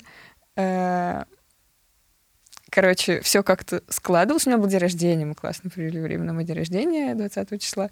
Вот, короче, 23-го все. Я такая думаю, ладно, последняя командировка, жить можно. Вот, и да, опять ни хрена подобного, 24 числа. И я еще помню, я в тот день решала типа, ехать на работу или нет, я могу работать из дома. Вот, и я считаю, что было абсолютно правильным решением поехать и разговаривать с людьми. То есть максимально важно было чувствовать, что ты, ну, типа, не один охреневаешь. И я заметила, что у людей разные стратегии были на этот счет. То есть я прям чувствовала, что мне это важно. Мне было важно поговорить как с, с как можно большим количеством людей, на работе, с коллегами, с друзьями. Я созванивалась. В этот же вечер созванивалась с сестрой, которая живет в Одессе. И, и это прям поддерживало. То есть такой, понимаешь, контакты, которые ну, там, достаточно близкие люди, которые как-то оторвались немножко, погрузились в свои жизни, вот, и ты чувствуешь запрос, то есть у людей тоже есть потребность поговорить, обсудить, что ты как-то одинаково это проживаешь, вот, и у меня случился очень серьезный раскол с родителями, И я думаю, что это какая-то популярная штука на самом деле. То есть я не думаю, что это какая-то уникальная ситуация. Вот. И забавно, что вот сейчас мы начали как-то общаться с родителями, и вот эта потребность понять, что ты не один вот так смотришь на ситуацию, она универсальная абсолютно. Вот, то есть э, у мамы, например, принципиально другая точка зрения, и она рассказывает то же самое, что она вот, ей было очень важно, что есть люди, которые думают так же, что вот все эти контакты были подняты, и она там искала людей, общалась с теми, кто смотрит на ситуацию похоже. По-другому, да, там свой информационный пузырь, вот, но запрос на то, чтобы поговорить с людьми, которые разделяют твою точку зрения, колоссальный очень, и очень, видимо, поддерживающий. Вот. А дальше была фаза, ну, типа, перепланирования, адская фаза перепланирования жизни, вот, когда такой садишься, выписываешь на листочек ну, сначала дерево принятия решений, да, что может быть, потом пишешь плюсы-минусы за каждый вариант и прикидываешь, что, что наиболее вероятно. Э, были какие-то такие чекпоинты, когда нужно в следующий раз что-то резко предпринимать. Ну, типа, вот мобилизация — один из списка чекпоинтов, после которых что-то нужно резко предпринимать. Вот мы как бы резко, резко предприняли. Вот, до этого до этого как бы предыдущее, предыдущее решение было такое более рациональное. И мудрость, которую я прям... которая была для меня прям откровением, э, локальная, да, которая возникла вот из того, что люди предпринимают. Ко мне заезжали друзья 26 э, числа, вот, причем там семья, у них э, двое маленьких детей, вот, там еще а, у подруги была операция на колени, так что, в общем, все сложно. И они, несмотря на это все, планировали уезжать быстро. Вот. И я такая, ну я что-то не знаю, как бы сложно же. И они такие, ну да, ну поедем типа через неделю. И они доехали до дома, и они такие, мы улетаем послезавтра. Вот. И когда я спрашиваю, говорю, ну как же так? Вы вроде не так планировали, ну и вообще, ну блин, сложно технически. Вот. Э, она сказала, что мы просто подумали и решили принять эмоциональное решение. И для меня откровением было то, что иногда принять эмоциональное решение более рационально, чем обращаться к рациональному подходу. Вот. Э, какая-то немножко парадоксальная в своей сути мысль, очень ценная, к которой я не раз обращалась как бы за последнее время. Вот, что действительно действительно иногда ты просто больше выигрываешь от того, что делаешь что-то, на первый взгляд, там, странное, но то, что тебе значительно нужнее в данный момент. Вот. Мне тоже это, кстати, откровение э, последних месяцев, что, что чувство — это буквально типа единственная правда. Вот, что ты думать можешь по-другому. Типа можешь сначала придерживаться одной точки зрения, потом другой, получить информацию, изменить свои отношения. А с чувствами так буквально не работает, что ты не можешь э, что-то чувствовать, а потом что-то с чувствами сделать и чувствовать противоположное, например. Чувство — это вот прибитая к тебе истина. И э, то, что ты чувствуешь, как будто важнее того, что ты думаешь. Вот, потому что то, что ты думаешь, легко поменять, а то, что ты чувствуешь, поменять, ну, прям сложно. Что, да, можно прожить какой-то опыт и потом чувствовать по-другому, но это дольше, такой более длительный процесс. И поэтому опираться на то, что ты чувствуешь, важнее. То есть для меня это прям тоже откровение вот этого периода, последнего полугода, что нужно прям доверять тому, что ты чувствуешь, что это прям очень-очень важно. У меня немножко другая, другая реакция на э, все кризисы. И она, ну, типа, вот плюсы и минусы э, всегда это э, сторона одной монеты. И это тоже про путь черепахи, условно говоря. У меня реакция на любой кризис э, это успокоение. То есть я моментально, типа, когда... В чем проблема? Да. Это не другое, ну, типа, это не противоречит э, всему остальному. Наверное, да, да, да. В чем проблема черепахи? Что когда супер благополучный период и вокруг э, травка, зелень, и все, э, все в порядке, э, в этот момент э, стая зайцев, она оказывается более эффективной. потому что ты можешь совершать много действий, ты в безопасности, э, и ситуация предсказуемая. Тебе легко выживать. А при этом черепаха, э, вокруг нее много возможностей, но она очень медленная, она не может эти возможности полноценно реализовать. Она вот ползет от своего кустика к кустику. А когда случается полный апокалипсис, э, стратегия э, зайцев перестает работать, потому что у тебя везде мины. Ну, типа, и ты боишься остаться, боишься прыгнуть, сюда придут хищники, или там они будут, и так далее. А черепахе плевать. Ну, типа, она в панцире, она может продолжать ползти, и когда вокруг, типа, там происходит какая-то лютая жесть, э, для черепахи ничего не меняется. Более того, черепаха попадает в конкурентное преимущество, потому что она остается стабильной э, в этой ситуации, а все стабильное в случае, когда вокруг апокалипсис, супер важно. Типа это становится местом притяжения ресурсов, силы, спокойствия и так далее. И каждый раз, когда случался какие-нибудь там финансовые кризисы, ковид, э, там э, начало войны, мобилизация и так далее, меня прям выбивает в суперспокойное состояние, потому что я типа понимаю, о, класс, наступает мое время. Наступает время, когда мои конкурентные преимущества становятся актуальны. Вот. И э, я в этот момент как раз да, запускаются какие-то... Я начинаю в любом случае перестраивать свою жизнь. Типа в благополучном периоде мне не хватает на это сил, а у меня появляется какой-то запас сил для изменений. То есть изменить часть своей личности, изменить там что-то в бизнесе, изменить в планах, в стратегиях и так далее. То, чтобы не происходило в спокойные периоды. Вот, для меня все кризисы — это периоды хороших изменений. Не проблема, а приключения. Не проблема, а приключения, буквально, да. И э, ну, это классно. Типа, у меня сохранился бизнес, у меня хоро...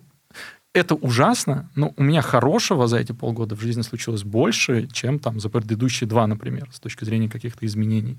Просто потому что я становлюсь более конкурентен в эти периоды, и у меня есть внутренний запас на перемены. Но во всей этой прекрасной истории оказалось, что у меня существует, ну, буквально лимит, ну, типа, после которого я, ну, типа, это не бесконечный запас стабильности, что после того, как началась мобилизация, где-то спустя какое-то время я вдруг понял, что у меня закончились силы.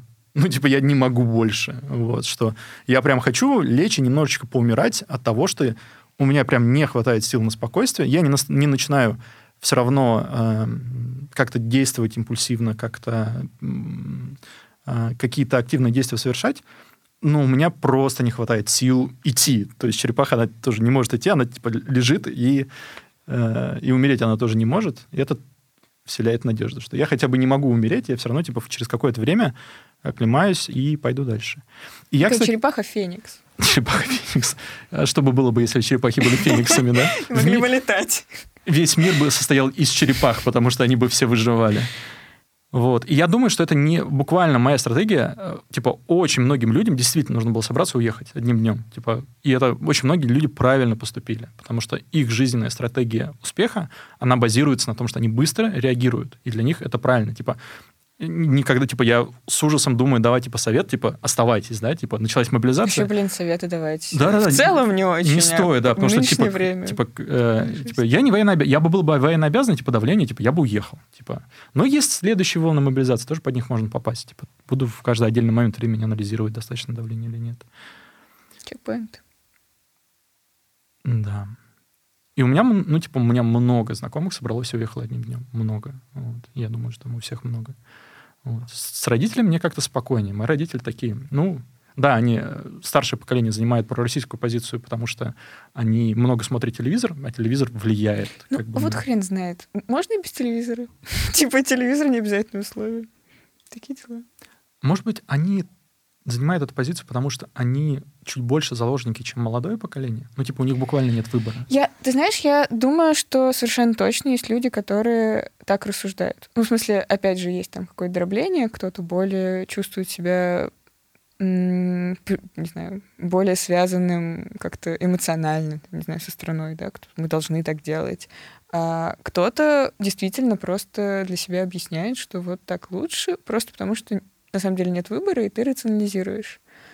Вот. А еще интересная мысль попалась, что важен, важен набор твоих э, идентичностей, да, самоидентификации, к каким группам ты себя относишь. И тенденция такая, что у более молодого поколения э, больше больше групп, которые, с которыми ты можешь себя соотнести.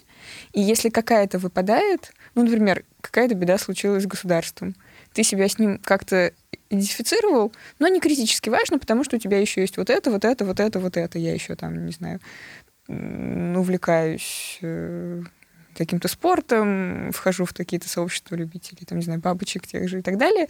Вот. И ты можешь на это опереться, да, у тебя есть друзья, какое-то другое сообщество, и потеря какой-то связи или какие-то проблемы с государством по тебе не так бьют. А у людей старшего поколения по разным причинам. С одной стороны, потому что может быть, это было меньше принято, да, как-то был более централизованный поток культурный. А с другой стороны, потому что, ну, в целом с возрастом ты теряешь э, часть контактов, вот. И поэтому для людей старшего поколения значительно более критично потеря, ну, какие-то проблемы с государством, потому что у них сильнее вот эта связь, сильнее самоидентификация, просто потому что спектр меньше. Вот. Э, и в этом, мне кажется, есть какой-то ключ, да, к тому, как, как вообще выживать и справляться со стрессом тоже, да. Ну и в целом, блин, нам все время это говорят, да, там у вас в жизни есть не только, подставьте нужный, не только семья, не только работа, не только, там, не знаю, страна, да. Э, и это работает. Если у тебя сломалось что-то одно, у тебя должна быть опора из большого количества да, составляющих личности, то, с чем ты себя соотносишь. Вот и кажется, что у поколения наших родителей это немножечко провалилось, и поэтому сильнее ударило. Как у тебя с родителями? Нормально.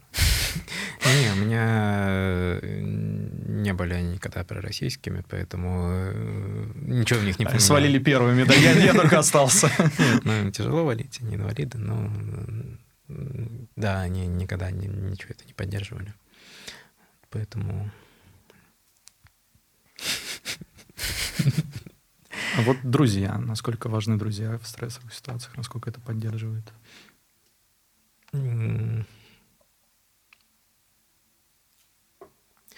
Вопрос хороший, потому что, с одной стороны, охота эм, не передавать панику, если она вдруг появилась. То есть, как бы эм, не заражать, ты понимаешь, что это какое-то временное состояние, связанное с, тем, с той информацией, которую ты потребил в большом количестве, э, токсичной. И просто это нужно пережить, э, тогда уже ты, наоборот, сможешь для друзей стать каким-то таким оплотом спокойствия. Вот. Э, а в таком состоянии выходить — это множить просто панику. А с другой стороны, да, наверное, это помогает Просто лично у меня э, такого опыта коммуникации мало. То есть я э, редко... Ну, то есть я сейчас приучаюсь э, находить в социальных каких-то связях хорошее, потому что раньше не было. Вот.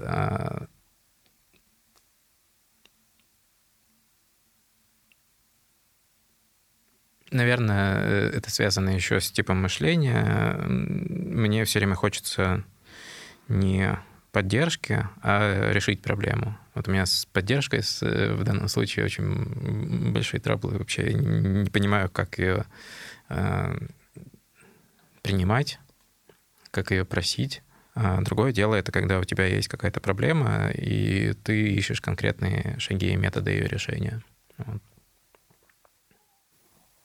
То есть в большей степени запрос на интеллектуальную поддержку, нежели эмоциональную? Я прошу прощения Ресурс, за такое разделение. Ресурс, ресурсную, может быть, даже Ресурсную. такое, да.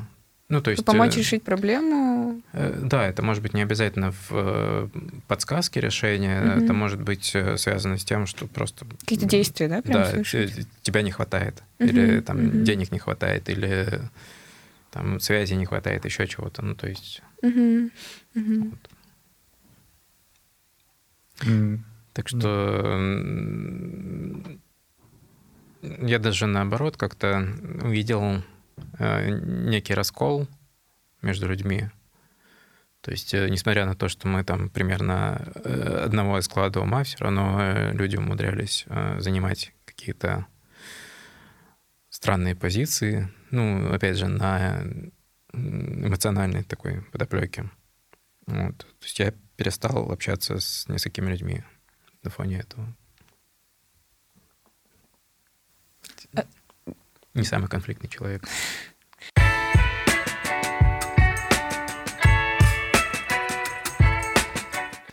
У меня, кстати, я сейчас подумал, за все полгода не было ни одного конфликта ни с одним человеком за все время. Вот, я как раз хотела сказать, что для меня еще супер ценным открытием было за это время, что, возможно, как ни странно, продолжать общение с людьми, с которыми у тебя которых другая принципиально зрения, да. расходится точка зрения. И, ну, типа, это достаточно сложно бывает. Вот. А иногда это прям само собой разумеющееся, да. Ты, ну, наверное, ты немножко вот дистанцируешься, не, не полностью идентифицируешь себя, опять же, да, со всем происходящим, своей, со своей точки зрения, да, и если ты не есть твоя точка зрения, то у тебя нет необходимости прям строго противопоставить себя другому человеку, который противоположной точки зрения. Потому что чаще всего, скорее всего, у вас будет значительно больше общего, чем расхождение в конкретной позиции. Согласен. Ну. Это от обоих Не-не-не, это... Да. Возможно, это прозвучало как белопальтовость, но нет, это типа не мое. Как это бы не это мое мнение, это мнение не- моего не- психотерапевта. Это то, что... Нет, то, что я увидела, это не то, что я такая хожу и проповедую, а то, что я увидела, что это возможно, и это для меня было, ну, опять же, очередным откровением. Потому что, блин, ситуация с родителями э, полностью меня повернула к тому, что это, видимо, невозможно. Ну, потому что если нас... И это был большим ударом для меня. Э, если настолько близкие люди могут настолько агрессивно себя вести э, и как бы отделяться просто из-за какого-то расхождения во взглядах, думаешь, ну что уже взять с людей, которые не так тебе, по идее, эмоционально привязаны. Вот. А оказалось, что нет, и при достаточном, не знаю, желании и мотивации э, люди готовы взаимодействовать, несмотря на много что. И это прям тоже классное, классное приобретение последнего времени. Такой никогда бы не узнал, потому что ну, не было настолько острых моментов. Вот. А сейчас такой, вау, так можно. Меня прям бесит, что всех трясут вот так вот за грудки и говорят, выбери сторону, будь либо здесь, либо здесь. Я такой, я не хочу. Ну, типа, можно... и- это опять-таки не... И это тоже будет позиция, и тебя еще и за это Не, не, погнобят. типа, э, здесь Обе стороны. Да-да-да. Э, Здесь людям кажется, что нужно, э, что я не выбираю, чтобы не получить с другой стороны какой-то атаки. А у меня просто буквально фрейм другой. Ну, типа, я смотрю на ситуацию не в масштабе того, что происходит сейчас, и вот что есть какие-то стороны. А я смотрю там, не знаю, в масштабе 30 лет. Вот в масштабе 30 лет как мне нужно относиться?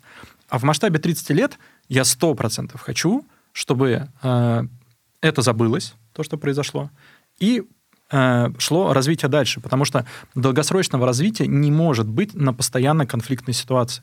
Ну, то есть мы возьмем 30 лет и представим, что Украина и Россия, как страшно это произносить вслух, Да-да. все 30 лет воюют. Хорошо ли это для Украины и России? Да ну, сто процентов нет. В это постоянной конфликтной точке всегда будут э, уходить ресурсы обоих стран. То есть обе страны не смогут развиваться. Поэтому в масштабах, условно говоря, 30 лет очевидно, что через шаг должно произойти примирение, чтобы не тратить сюда больше силы, чтобы появилось взаимоусиление друг друга. Но это как если бы мы до сих пор не сотрудничали там, с Германией из-за того, что они нас напали, и типа все время сохранялся бы этот конфликт, у нас бы не было товарообмена, у нас бы не было там э, каких-то сотрудничества, финансов и так далее. И точно так же я смотрю на это, что моя цель думать там, в этой точке, где я не... Я сейчас не хочу своим мышлением инвестировать в продление этого конфликта. Просто не хочу так думать, потому что если я займу одну из сторон, Ты считаешь, что занятие вообще любой страны инвестирует в конфликт? да, Существование да. сторон. Потому что если я занимаю конфликт, Но например, сто- стороны смотри. же тоже про буквально продление, не, продление конфликта или его осуждение, не осуждение конфликта. Не-не, смотри, я считаю, что определенный процент людей должен занять проукраинскую позицию. Определенный процент людей должен занять пророссийскую позицию. В зависимости от того, как все случилось, а, какая-то из сторон э, победит А, в в смысле, ты истории. имеешь в виду позиции за Украину, за, Россию? Да, да, Такая да. позиция? Да, да, да. Не-не, потому что мне кажется, что более актуальный раскол про то, что да, правильно, что у нас есть конфликт, или нет, мы должны погасить конфликт любой ценой. Вот, вот, такая, вот такой раскол обычно. Тоже это не мое дело. Типа для меня существует... Ты только что высказался за то, что конфликт это не полезно. Нет, я не говорю про то, что, кон- типа, нужно ли погасить кон- конфликт любой ценой, но, типа... Любой ценой, ладно, я Типа, сказала любой ценой, я не права. конфликт, э, Я как, опять-таки, я рассуждаю в масштабах 30 лет. Если мы быстро... э, в масштабах 30 лет конфликт не один, их много. Допустим, если мы сейчас быстро любыми силами гасим конфликт, то э, погашенный конфликт, он может через шаг создать в 10 раз более сильный конфликт. И я так не хочу. Поэтому я не, не считаю, что конфликт должен быть погашен любой ценой. А я технически Ну, не никто, никто Никто не знает, как правильно. Или, типа, если этот конфликт сейчас будет еще больше, то в следующие 30 лет э, Будет супер спокойно. Да, будет может быть. суперспокойно. Ну, удачно. технически, я не знаю, стоит его погасить, не стоит. У меня, я буквально не специалист. Нет, на самом деле это большая проблема, что ты не можешь занять никакую позицию, потому что ты не располагаешь достаточным объемом Буквально, информации. ну, в- и буквально, в принципе, да, занятие какой-то крайней позиции обычно не очень эффективно. А тут как бы ну, мы совсем мало знаем для того, чтобы что-то сделать. Без политики, говорил он. А с точки зрения 30 лет, типа, я уверен, что отсутствие конфликта это хорошо. Никаких сомнений. И, ну вот, должен быть определенный не очень большой процент людей, таких как я, какой-то процент, который мыслит так, потому что именно из них потом начнется лечение. Ну, типа, начнется восстановительные процессы. Потому что из крайних позиций это будет очень сложный переход. А вот от этого процента потом будет разрастаться в целом миролюбие. И, типа, мне кажется, что, пожалуй, ну, типа, есть мнение, что сейчас все обязаны занять крайние точки зрения. Это просто неправда. Нет. э, Интересно, что ты говоришь, что из людей, которых нету крайней позиции, да, дальше как-то все должно выстраиваться. Э, Похоже, что об этом говорят исследования динамики мнений. Э, Там такая история, что каждый человек, он состоит, как бы, в значительной степени состоит из мнения его друзей. Вот. И оказывается, что для того, чтобы понять политическую, политические воззрения человека, точнее, чтобы их аппроксимировать, можно просто собрать политические мнения его друзей в социальной сети и достаточно точно определить. Вот. Ну, там, с ка- с какой-то, понятно, точностью, но неплохо в целом. Вот. И оказывается, что динамика изменения этого мнения зависит от того, насколько отличную точку зрения ему в каждый момент времени предлагают. А, И если человек находится где-то на полюсе, если к нему сразу заходить с противоположной точки зрения, он, скорее всего, закрепится в своей. А, И для того, чтобы он начал двигаться к какому-то более промежуточному значению, разница должна быть заметная, потому что чем больше разницы, тем ну, до середины спектра, тем быстрее движение. А, а если разница слишком маленькая, то человек все еще, опять же, убедится в том, что он делает все правильно. Да, ну вот же мой друг, он со мной согласен, мы вместе в этой точке зрения.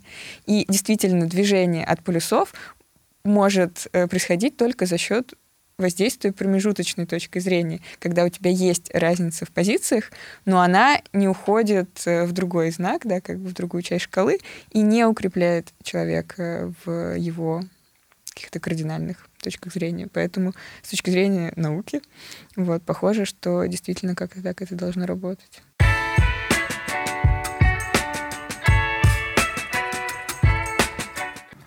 Так, ну мы позагоняли сложных тем. Теперь попробуем финале маленький Спорим мы не сможем.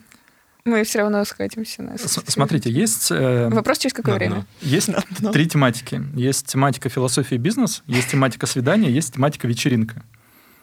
Можно все три выбрать. А еще что-нибудь есть? Жизнь такая. Подожди, подожди. типа, Бизнес. философия свидание и бизнес, или свидание и вечер- вечеринка. Самая Мне веселая кажется, вечеринка. Философ, философ, философского бизнес. мы уже М. подразогнали. Ну, типа, оставим свидание, оставим вечеринку. Вечеринка звучит как бы. Нет? Ну, давай. Я не знаю, что там в этой категории. Ну, буду по кругу задавать. Но я напомню, что я изолированное существо. Ну, погнали. Первый вопрос, Ну, мы Миш. закроем, поменяем категорию. Да, даже по- порежем, если что. А, Первый вопрос, Миш, тебе. О чем ты никогда не поговоришь с родителями? Это будет на Ютубе, да? А что, думаешь, прям родители посмотрят? Не знаю. Блин, а ты думаешь, твои не посмотрят? Мне кажется, твои посмотрят. Нет, я не думаю. Я даже не уверен, что мои посмотрят. Ну, о тех вещах, которые э, им в своем поколении сложно понять, э, типа наркотиков. Ну, короче, все, что противоречит э, устоящимся ценностям. Ну, типа того, да, западническое все. А вот если бы ты был геем, ты бы сказал родителям об этом? Не знаю. Ну, то есть э, для такого поступка нужна какая-то цель. Э, Типа, а зачем? Да, понятно, что если я бы сказал такое, то они бы это не приняли. И типа нафига. Ты прям думаешь, что они приняли? Я, когда думаю, дум- я думаю, что да. Я когда думаю об этом, я думаю, что это было бы, ну, типа, сложно, но мои родители приняли. Ну, типа, это был бы ад в, там, в процессе, но глобально... Нет, ну да, навер- Думаю, нав- да. наверное, бы в конце концов приняли, но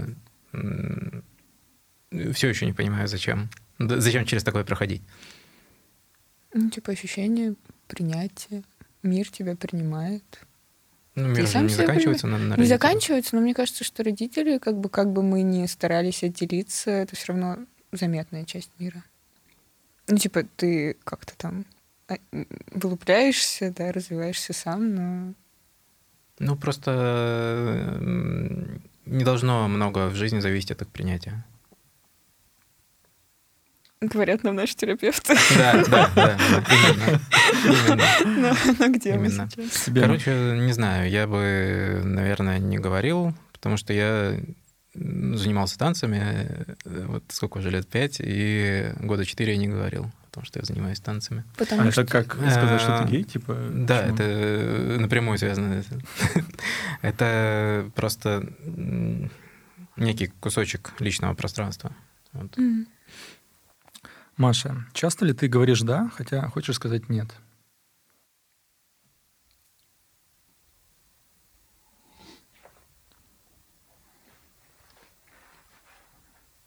Да. Или нет? Я сейчас объясню. А, Я очень долгое время, достаточно, не знаю, в общем, до 11 класса, я была прям человек «нет». Я на все, на всякий случай говорила «нет». А, И меня очень сильно изменил мой лучший друг, который прям такой «нет, в жизни нужно говорить «да», потому что так ты узнаешь больше, ты там проживешь больше. И у него была прям кампания по тому, чтобы я начала типа, говорить жизни «да». И это сработало. И я до сих пор человек, который в целом открыт очень много чему. И я в целом часто говорю «да», никогда хочу сказать «нет», а как- ну, на какие-то странные вещи, на которые многие бы другие люди не согласились. Вот. А, но часто ли я делаю это как бы против своей воли? Наверное, опять же, да, я долго это делала, может быть, всю жизнь. Вот. И кажется, что в последнее время стала больше прислушиваться к себе и делаю это реже. Ну, типа, лучше сделать и пожалеть, чем не сделать и пожелать. Такая логика. Э, Да, э, но все равно ты как бы должен это делать для себя. Ну, типа, это какая-то странная авантюра, в которой тебе предлагают поучаствовать. Когда ты соглашаешься, ты это делаешь не потому, что тебе там тебя не на понт взяли, да, или ты не хочешь выглядеть каким-то, а потому что такой, я хочу авантюру. Вот ты говоришь, да, часто, но я стараюсь так, чтобы все-таки это не было да, когда ты хочешь на самом деле сказать нет. В последнее время. До этого я очень тот человек, который говорит да, когда не хочет. Окей. У меня вопрос. Какую ошибку ты больше никогда не повторишь? Меня было время подготовиться. Но у меня все равно нет нормального ответа. А, У меня очень высокая адаптивность. Типа я в целом адаптируюсь под жизнь, которая со мной происходит. И это часто приводит к тому, что я могу долгое время находиться в ситуации, когда я живу не свою жизнь. Ну, не так, как бы я хотел, чтобы моя жизнь была устроена. И я вижу, что в целом я раз за разом попадаю в похожие ситуации, но у меня э, сокращается время осознания этого. То есть время, за которое я понимаю, что с моей жизнью что-то не так, и надо что-то менять.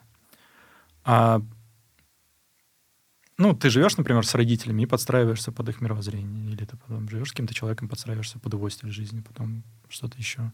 Или у тебя есть друзья, которые тебя окружают, и они задают какие-то определенные нормы, которые, которым ты тоже должен вынужден соответствовать, потому что иначе, например, не будет какого-то принятия.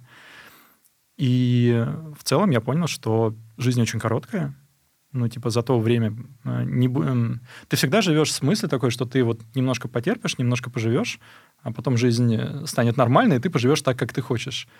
А этого, ну, типа, никогда не происходит. Никогда за э, жизнью, за не своей жизнью не наступает своя жизнь. Типа, это не происходит само собой. Только если ты начинаешь оказывать какое-то определенное давление на саму жизнь, чтобы она соответствовала тому, как ты хочешь жить, только тогда она становится такой. И ошибку, которую... Я ее, наверное, повторю еще много раз, но я вижу, что сокращается цикл, и я э, научился на подлетах видеть, когда это происходит, на более ранних Ну, еще, может быть, масштаб, ой, масштаб изменится. Ну, ты, типа, не в таких серьезных вещах будешь. Да, да, да, да. Типа, ты сначала э, чистишь эту проблему на глобальном уровне, а потом все более и более мелкие вещи, типа, вот, просыпаться мне нравится рано или поздно, как я вообще. Типа, я всю жизнь... Интересно. Типа, я сова. Вот, типа. Не, интересно, что ты идешь от большого к малому, хотя все-таки обычно начните с простых шагов. А это же э, индуктивное и обратное, дедуктивное и индуктивное мышление. Дедуктивное — это от общего к частному, индуктивное — это от частного к общему. Все же знают, что э, дедуктивный метод Шерлока Холмса это на самом деле индуктивный... Прости, Миш. На самом деле индуктивный метод Шерлока Холмса. Ну, типа, э, Холмс от частного к общему — это индуктивный метод. Вот. А у меня в чистом виде дедуктивный метод осознания жизни. Я через общее понимаю частное. Вот. И поэтому мне всегда нужно идти от частного к общему. От общего к частному. Спасибо. Не зря я среди нас ученый. А, мы этот, э, э, здесь вопрос, какой то, жанр порно тебе нравится, то, мы это скипнем. То что, то, что жизнь не будет нормальной, вот, кстати, тоже, я, извините, вернусь к предыдущей напряжной теме, для меня стало осознанием тоже связанным с войной. Ну, типа вот, такой 30 лет напрягаешься и думаешь, вот теперь это будет нормально, а жизнь такая, нет, не будет. И это тоже ценное приобретение. Ну, типа, это очень странно. Мы столько говорим о том, сколько всего хорошего получилось за последние полгода. Ну, в смысле, наверное, адаптация такая. Мы такие ищем что-нибудь позитивное. Но вот это прям тоже такое... Жизнь нормальной не будет. Типа, живи сейчас, нечего поднапрягаться и потерпеть.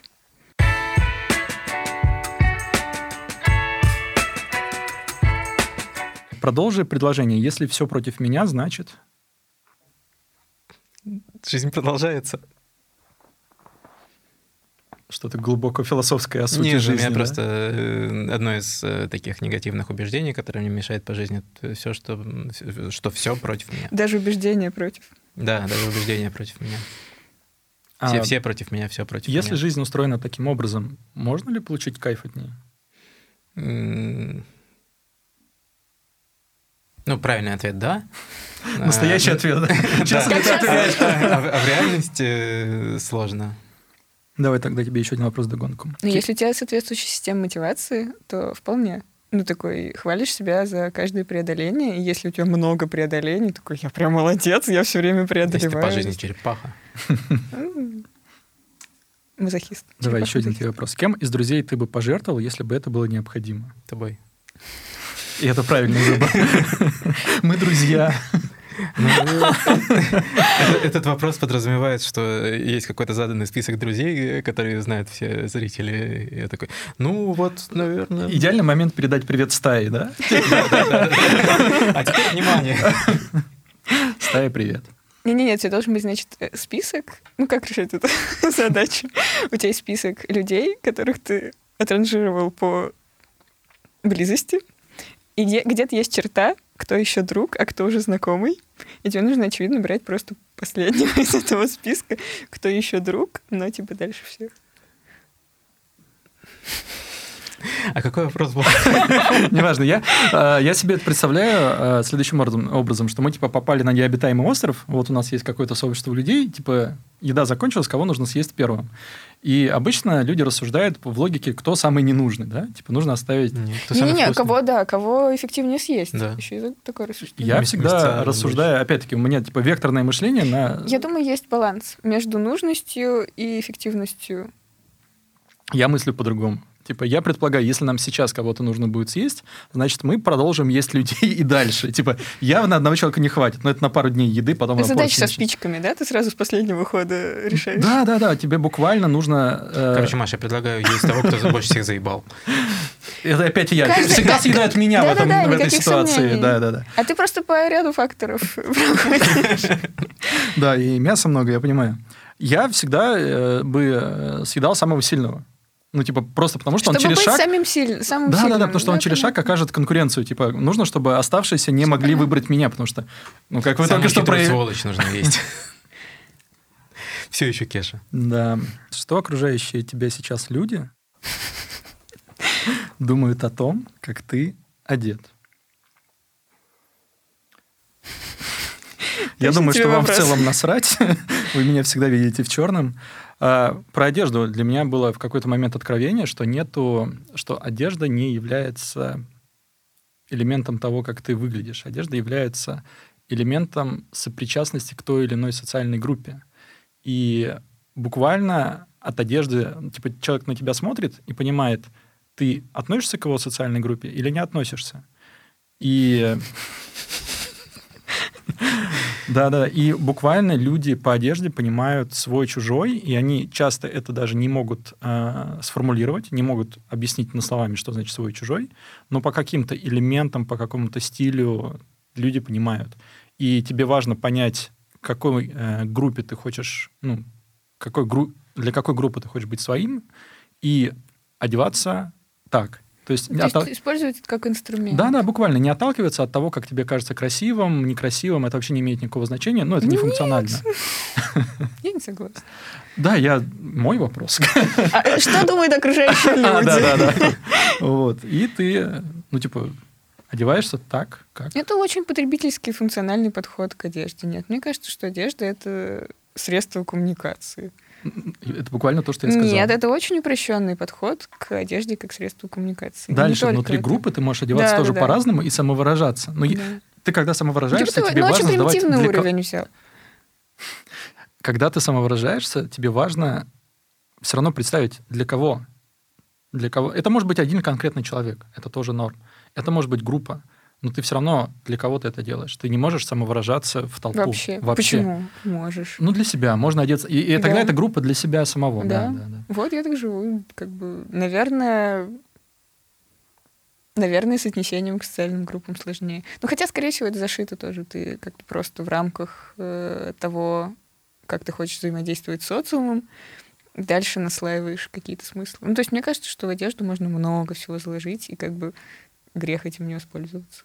Еще я все время стараюсь минимизировать объем внимания к одежде. Ну, типа, одежда должна быть один... Ну, в моем представлении, типа, ты носишь всю жизнь одно и то же, и это, типа, всем ок. Кеша, а к какой э, социальной группе ты хочешь себя отнести, одеваясь таким образом? Э, э, я стараюсь одеваться таким образом, чтобы меня было сложно отнести к какой-то группе.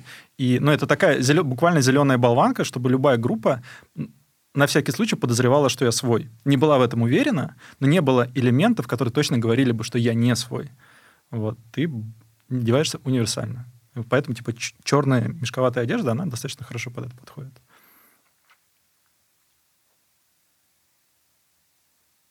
Раньше я одевался ужасно. Типа, так, такая логика одежды сильно помогает мне в жизни. Ну, не знаете, что это предел. Можно лучше, можно лучше, но я буквально не хочу. Ну, типа, это мой уровень усилий, который я готов э, тратить на это.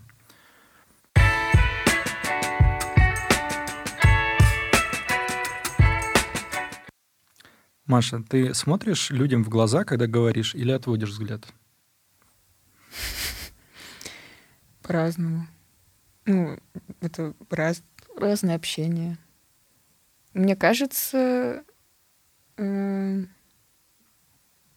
Наверное, чаще нет, потому что нужно сконцентрироваться, сформулировать мысль, и это сложно делать, глядя в глаза, потому что мне кажется, что глаза дают очень много информации на вход, и тебе нужно прикрыть, прикрыть канал для того, чтобы сформулировать мысль и потом уже доносить.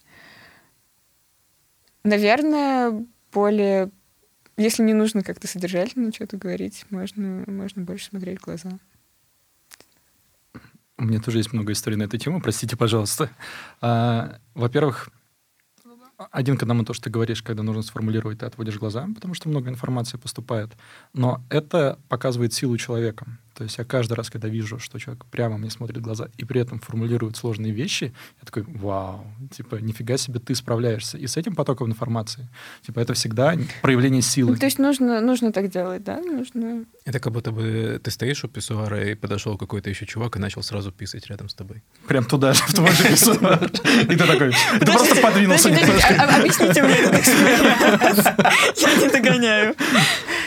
Э, есть такая тема у мужчин, тоже это какой-то социальный страх, видимо, когда кто-то рядом, очень сложно многим начать писить. Вот, и поэтому, э, ну, тоже из той же А тот, кто может это делать, кто, он кто типа... может это делать, это значит яйца у него есть, да. Вот. А еще я, когда учился в институте, ездил на метро, я понял, что у меня проблемы с прямым взглядом, и я каждый день постоянно ловил чей-то взгляд и ждал, пока человек отведет глаза. Я так Ну, это постоянно на, эскалаторе Ну, делаю. Ну, да. это очень быстро происходит. Ну, типа люди. Люди? Нет, Нет. нет. Ты часто попадаешь на людей, типа, вызов такой, и ты сидишь, смотришь. Да, да, да, ты, не один такой дурачок, Да, который да, да. специально, принципиально смотрит людям в глаза. А еще на встрече важно. Приходишь на встречу с человеком, смотришь ему в глаза, и ждешь, пока он отведет, все, теперь ты тут главный. Такие заморочки, короче. То есть надо смотреть в глаза, чтобы доминировать. Ну, да, что, взгляд прямой это агрессия. взгляд — это агрессия, да, да, да. Ну, надо ли, надо ли всегда? Не нужно, не нужно. Миша, какие у тебя отношения с бывшими? Мы с одной общаемся, с остальными не общаемся. Спасибо, Миша. Это, А что еще тут а это постоянный слот? Это типа А, последний из бывших, с которым ты общаешься и общаешься. Если станет новое последнее, то ты Не, будешь не общаться. Нет, нет, нет, просто так это получилось. просто да. такой человек, с которым можно постоянно общаться. А в чем разница? зависит. Чем она отличается от всех остальных? Не знаю, в данном контексте не знаю. Сложно ответить. Давай тогда следующий вопрос. Что делает твою жизнь проще?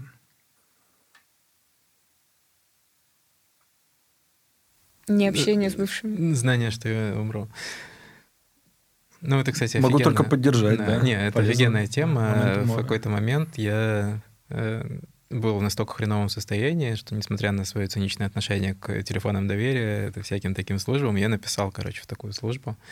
И, э, ну, понятно, что там 99% э, говна всякого было, типа, ты сможешь жить клево, Просто не страдай, да? да, да, да. Просто, просто живи в кайф и все такое.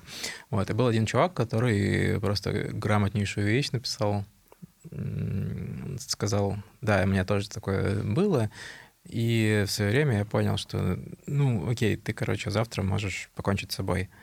Сегодня, значит, ты можешь делать вообще все, что угодно. У тебя нету абсолютно никаких лимитов, ни там, не знаю, законодательства, ни социальных норм, ни физических законов, там ничего. И вот с этой концепции, да, и с этой концепции, ну, я периодически к этому возвращаюсь и понимаю, что, блин, а ведь, ведь правда, всегда есть выход.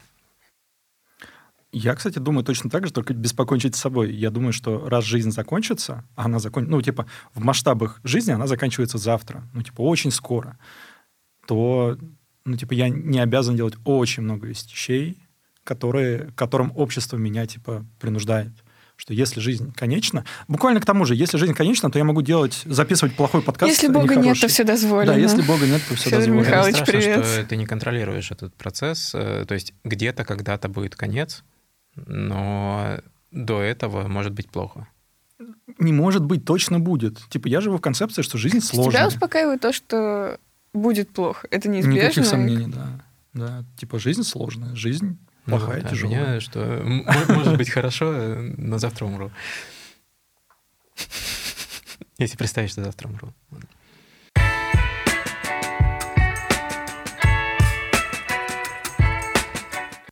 А, давайте еще раз с тебя, Маша, закончим на Мише. Мне кажется, Миша должен, типа, последний ответить. Или нет? Да ну, хрен знает. Ладно, давайте, давайте меня, ладно, по кругу. Чего ты боишься сильнее всего?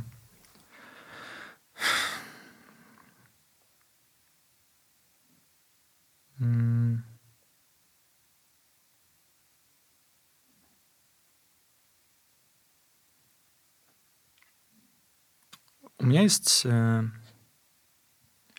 ну, такая э, особенность, типа, хочу я ложиться спать или не хочу я ложиться спать. И если, типа, я долго засиживаюсь, если я не хочу уснуть, это значит, что я не хочу наступления следующего дня. Ну, типа, я хорошо про себя это знаю. И когда у меня долгие периоды, когда я засиживаюсь и не хочу спать, не хочу, чтобы следующий день наступил, это я знаю, что это неблагоприятный у меня период. А бывают периоды, когда ты класс, я сейчас усну, наступит следующий день, следующий день классный, хочется туда. И я боюсь, что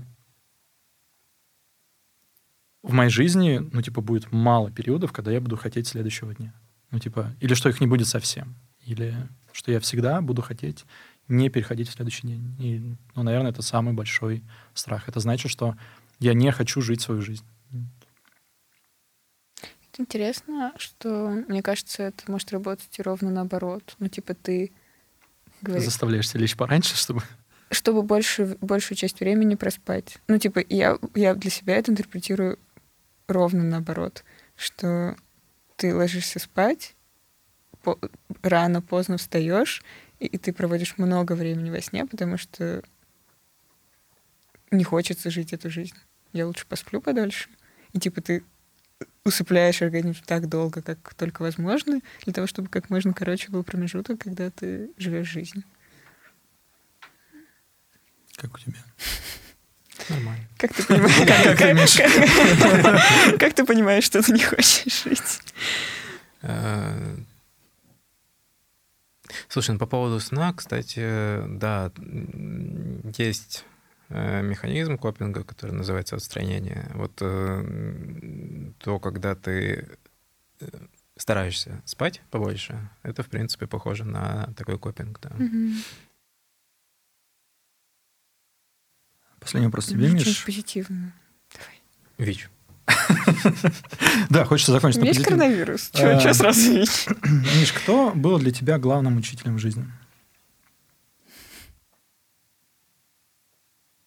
Главным прям. У меня просто дохера было. Ну, то есть... Топ-3. Не, ну, это, в принципе, это... Не знаю, можно ли назвать это навыком, когда ты учишься у других людей топ-3.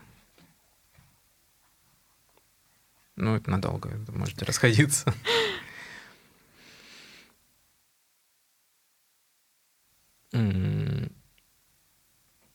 Ну, первое, э, кто приходит в голову, это подруга моя, с которой мы познакомились, работая на соцопросах. Э, это в студенчестве было. Вот.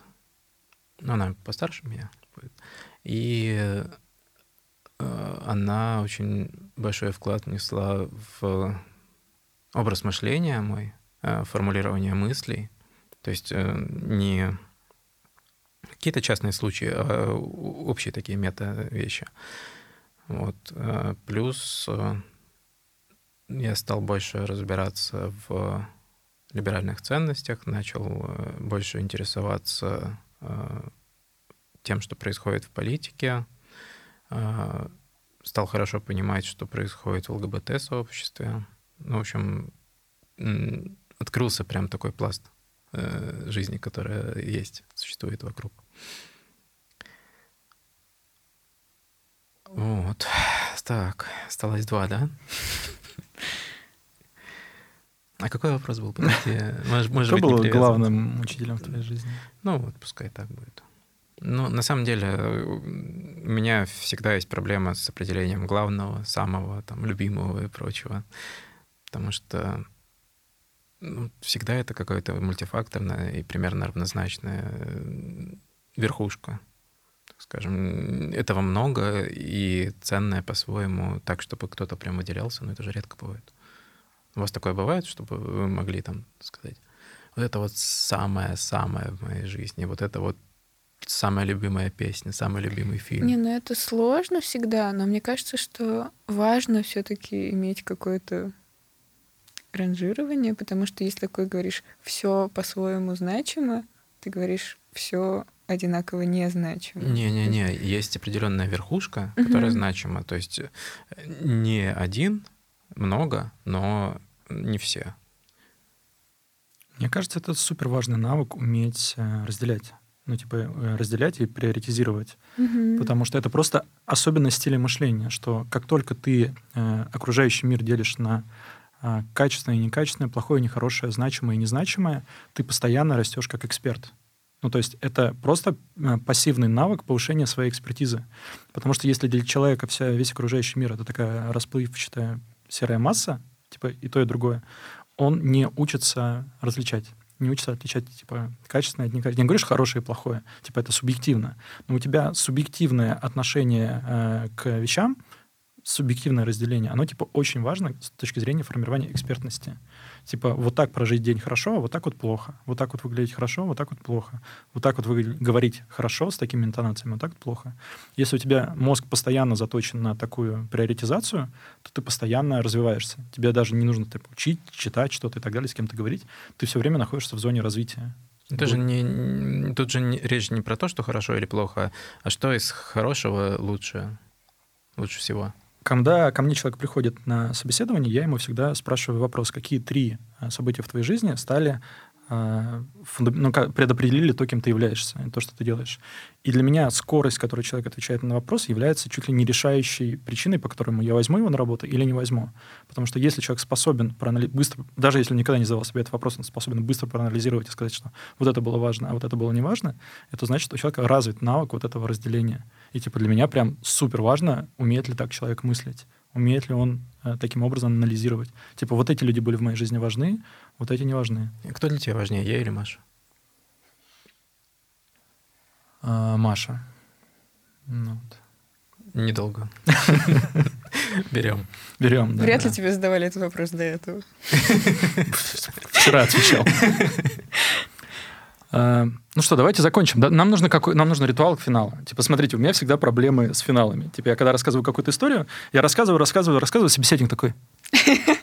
А потом я просто замолкаю, собеседник такой. И, ну, типа, всегда э, кривой финал получается. Как нам классно зафиналить? Мы уже не справились. Уже не справились. А, хорошо, давайте, давайте быстро, что есть в вашей жизни хорошего прямо сейчас? К черту, да? Пойдем.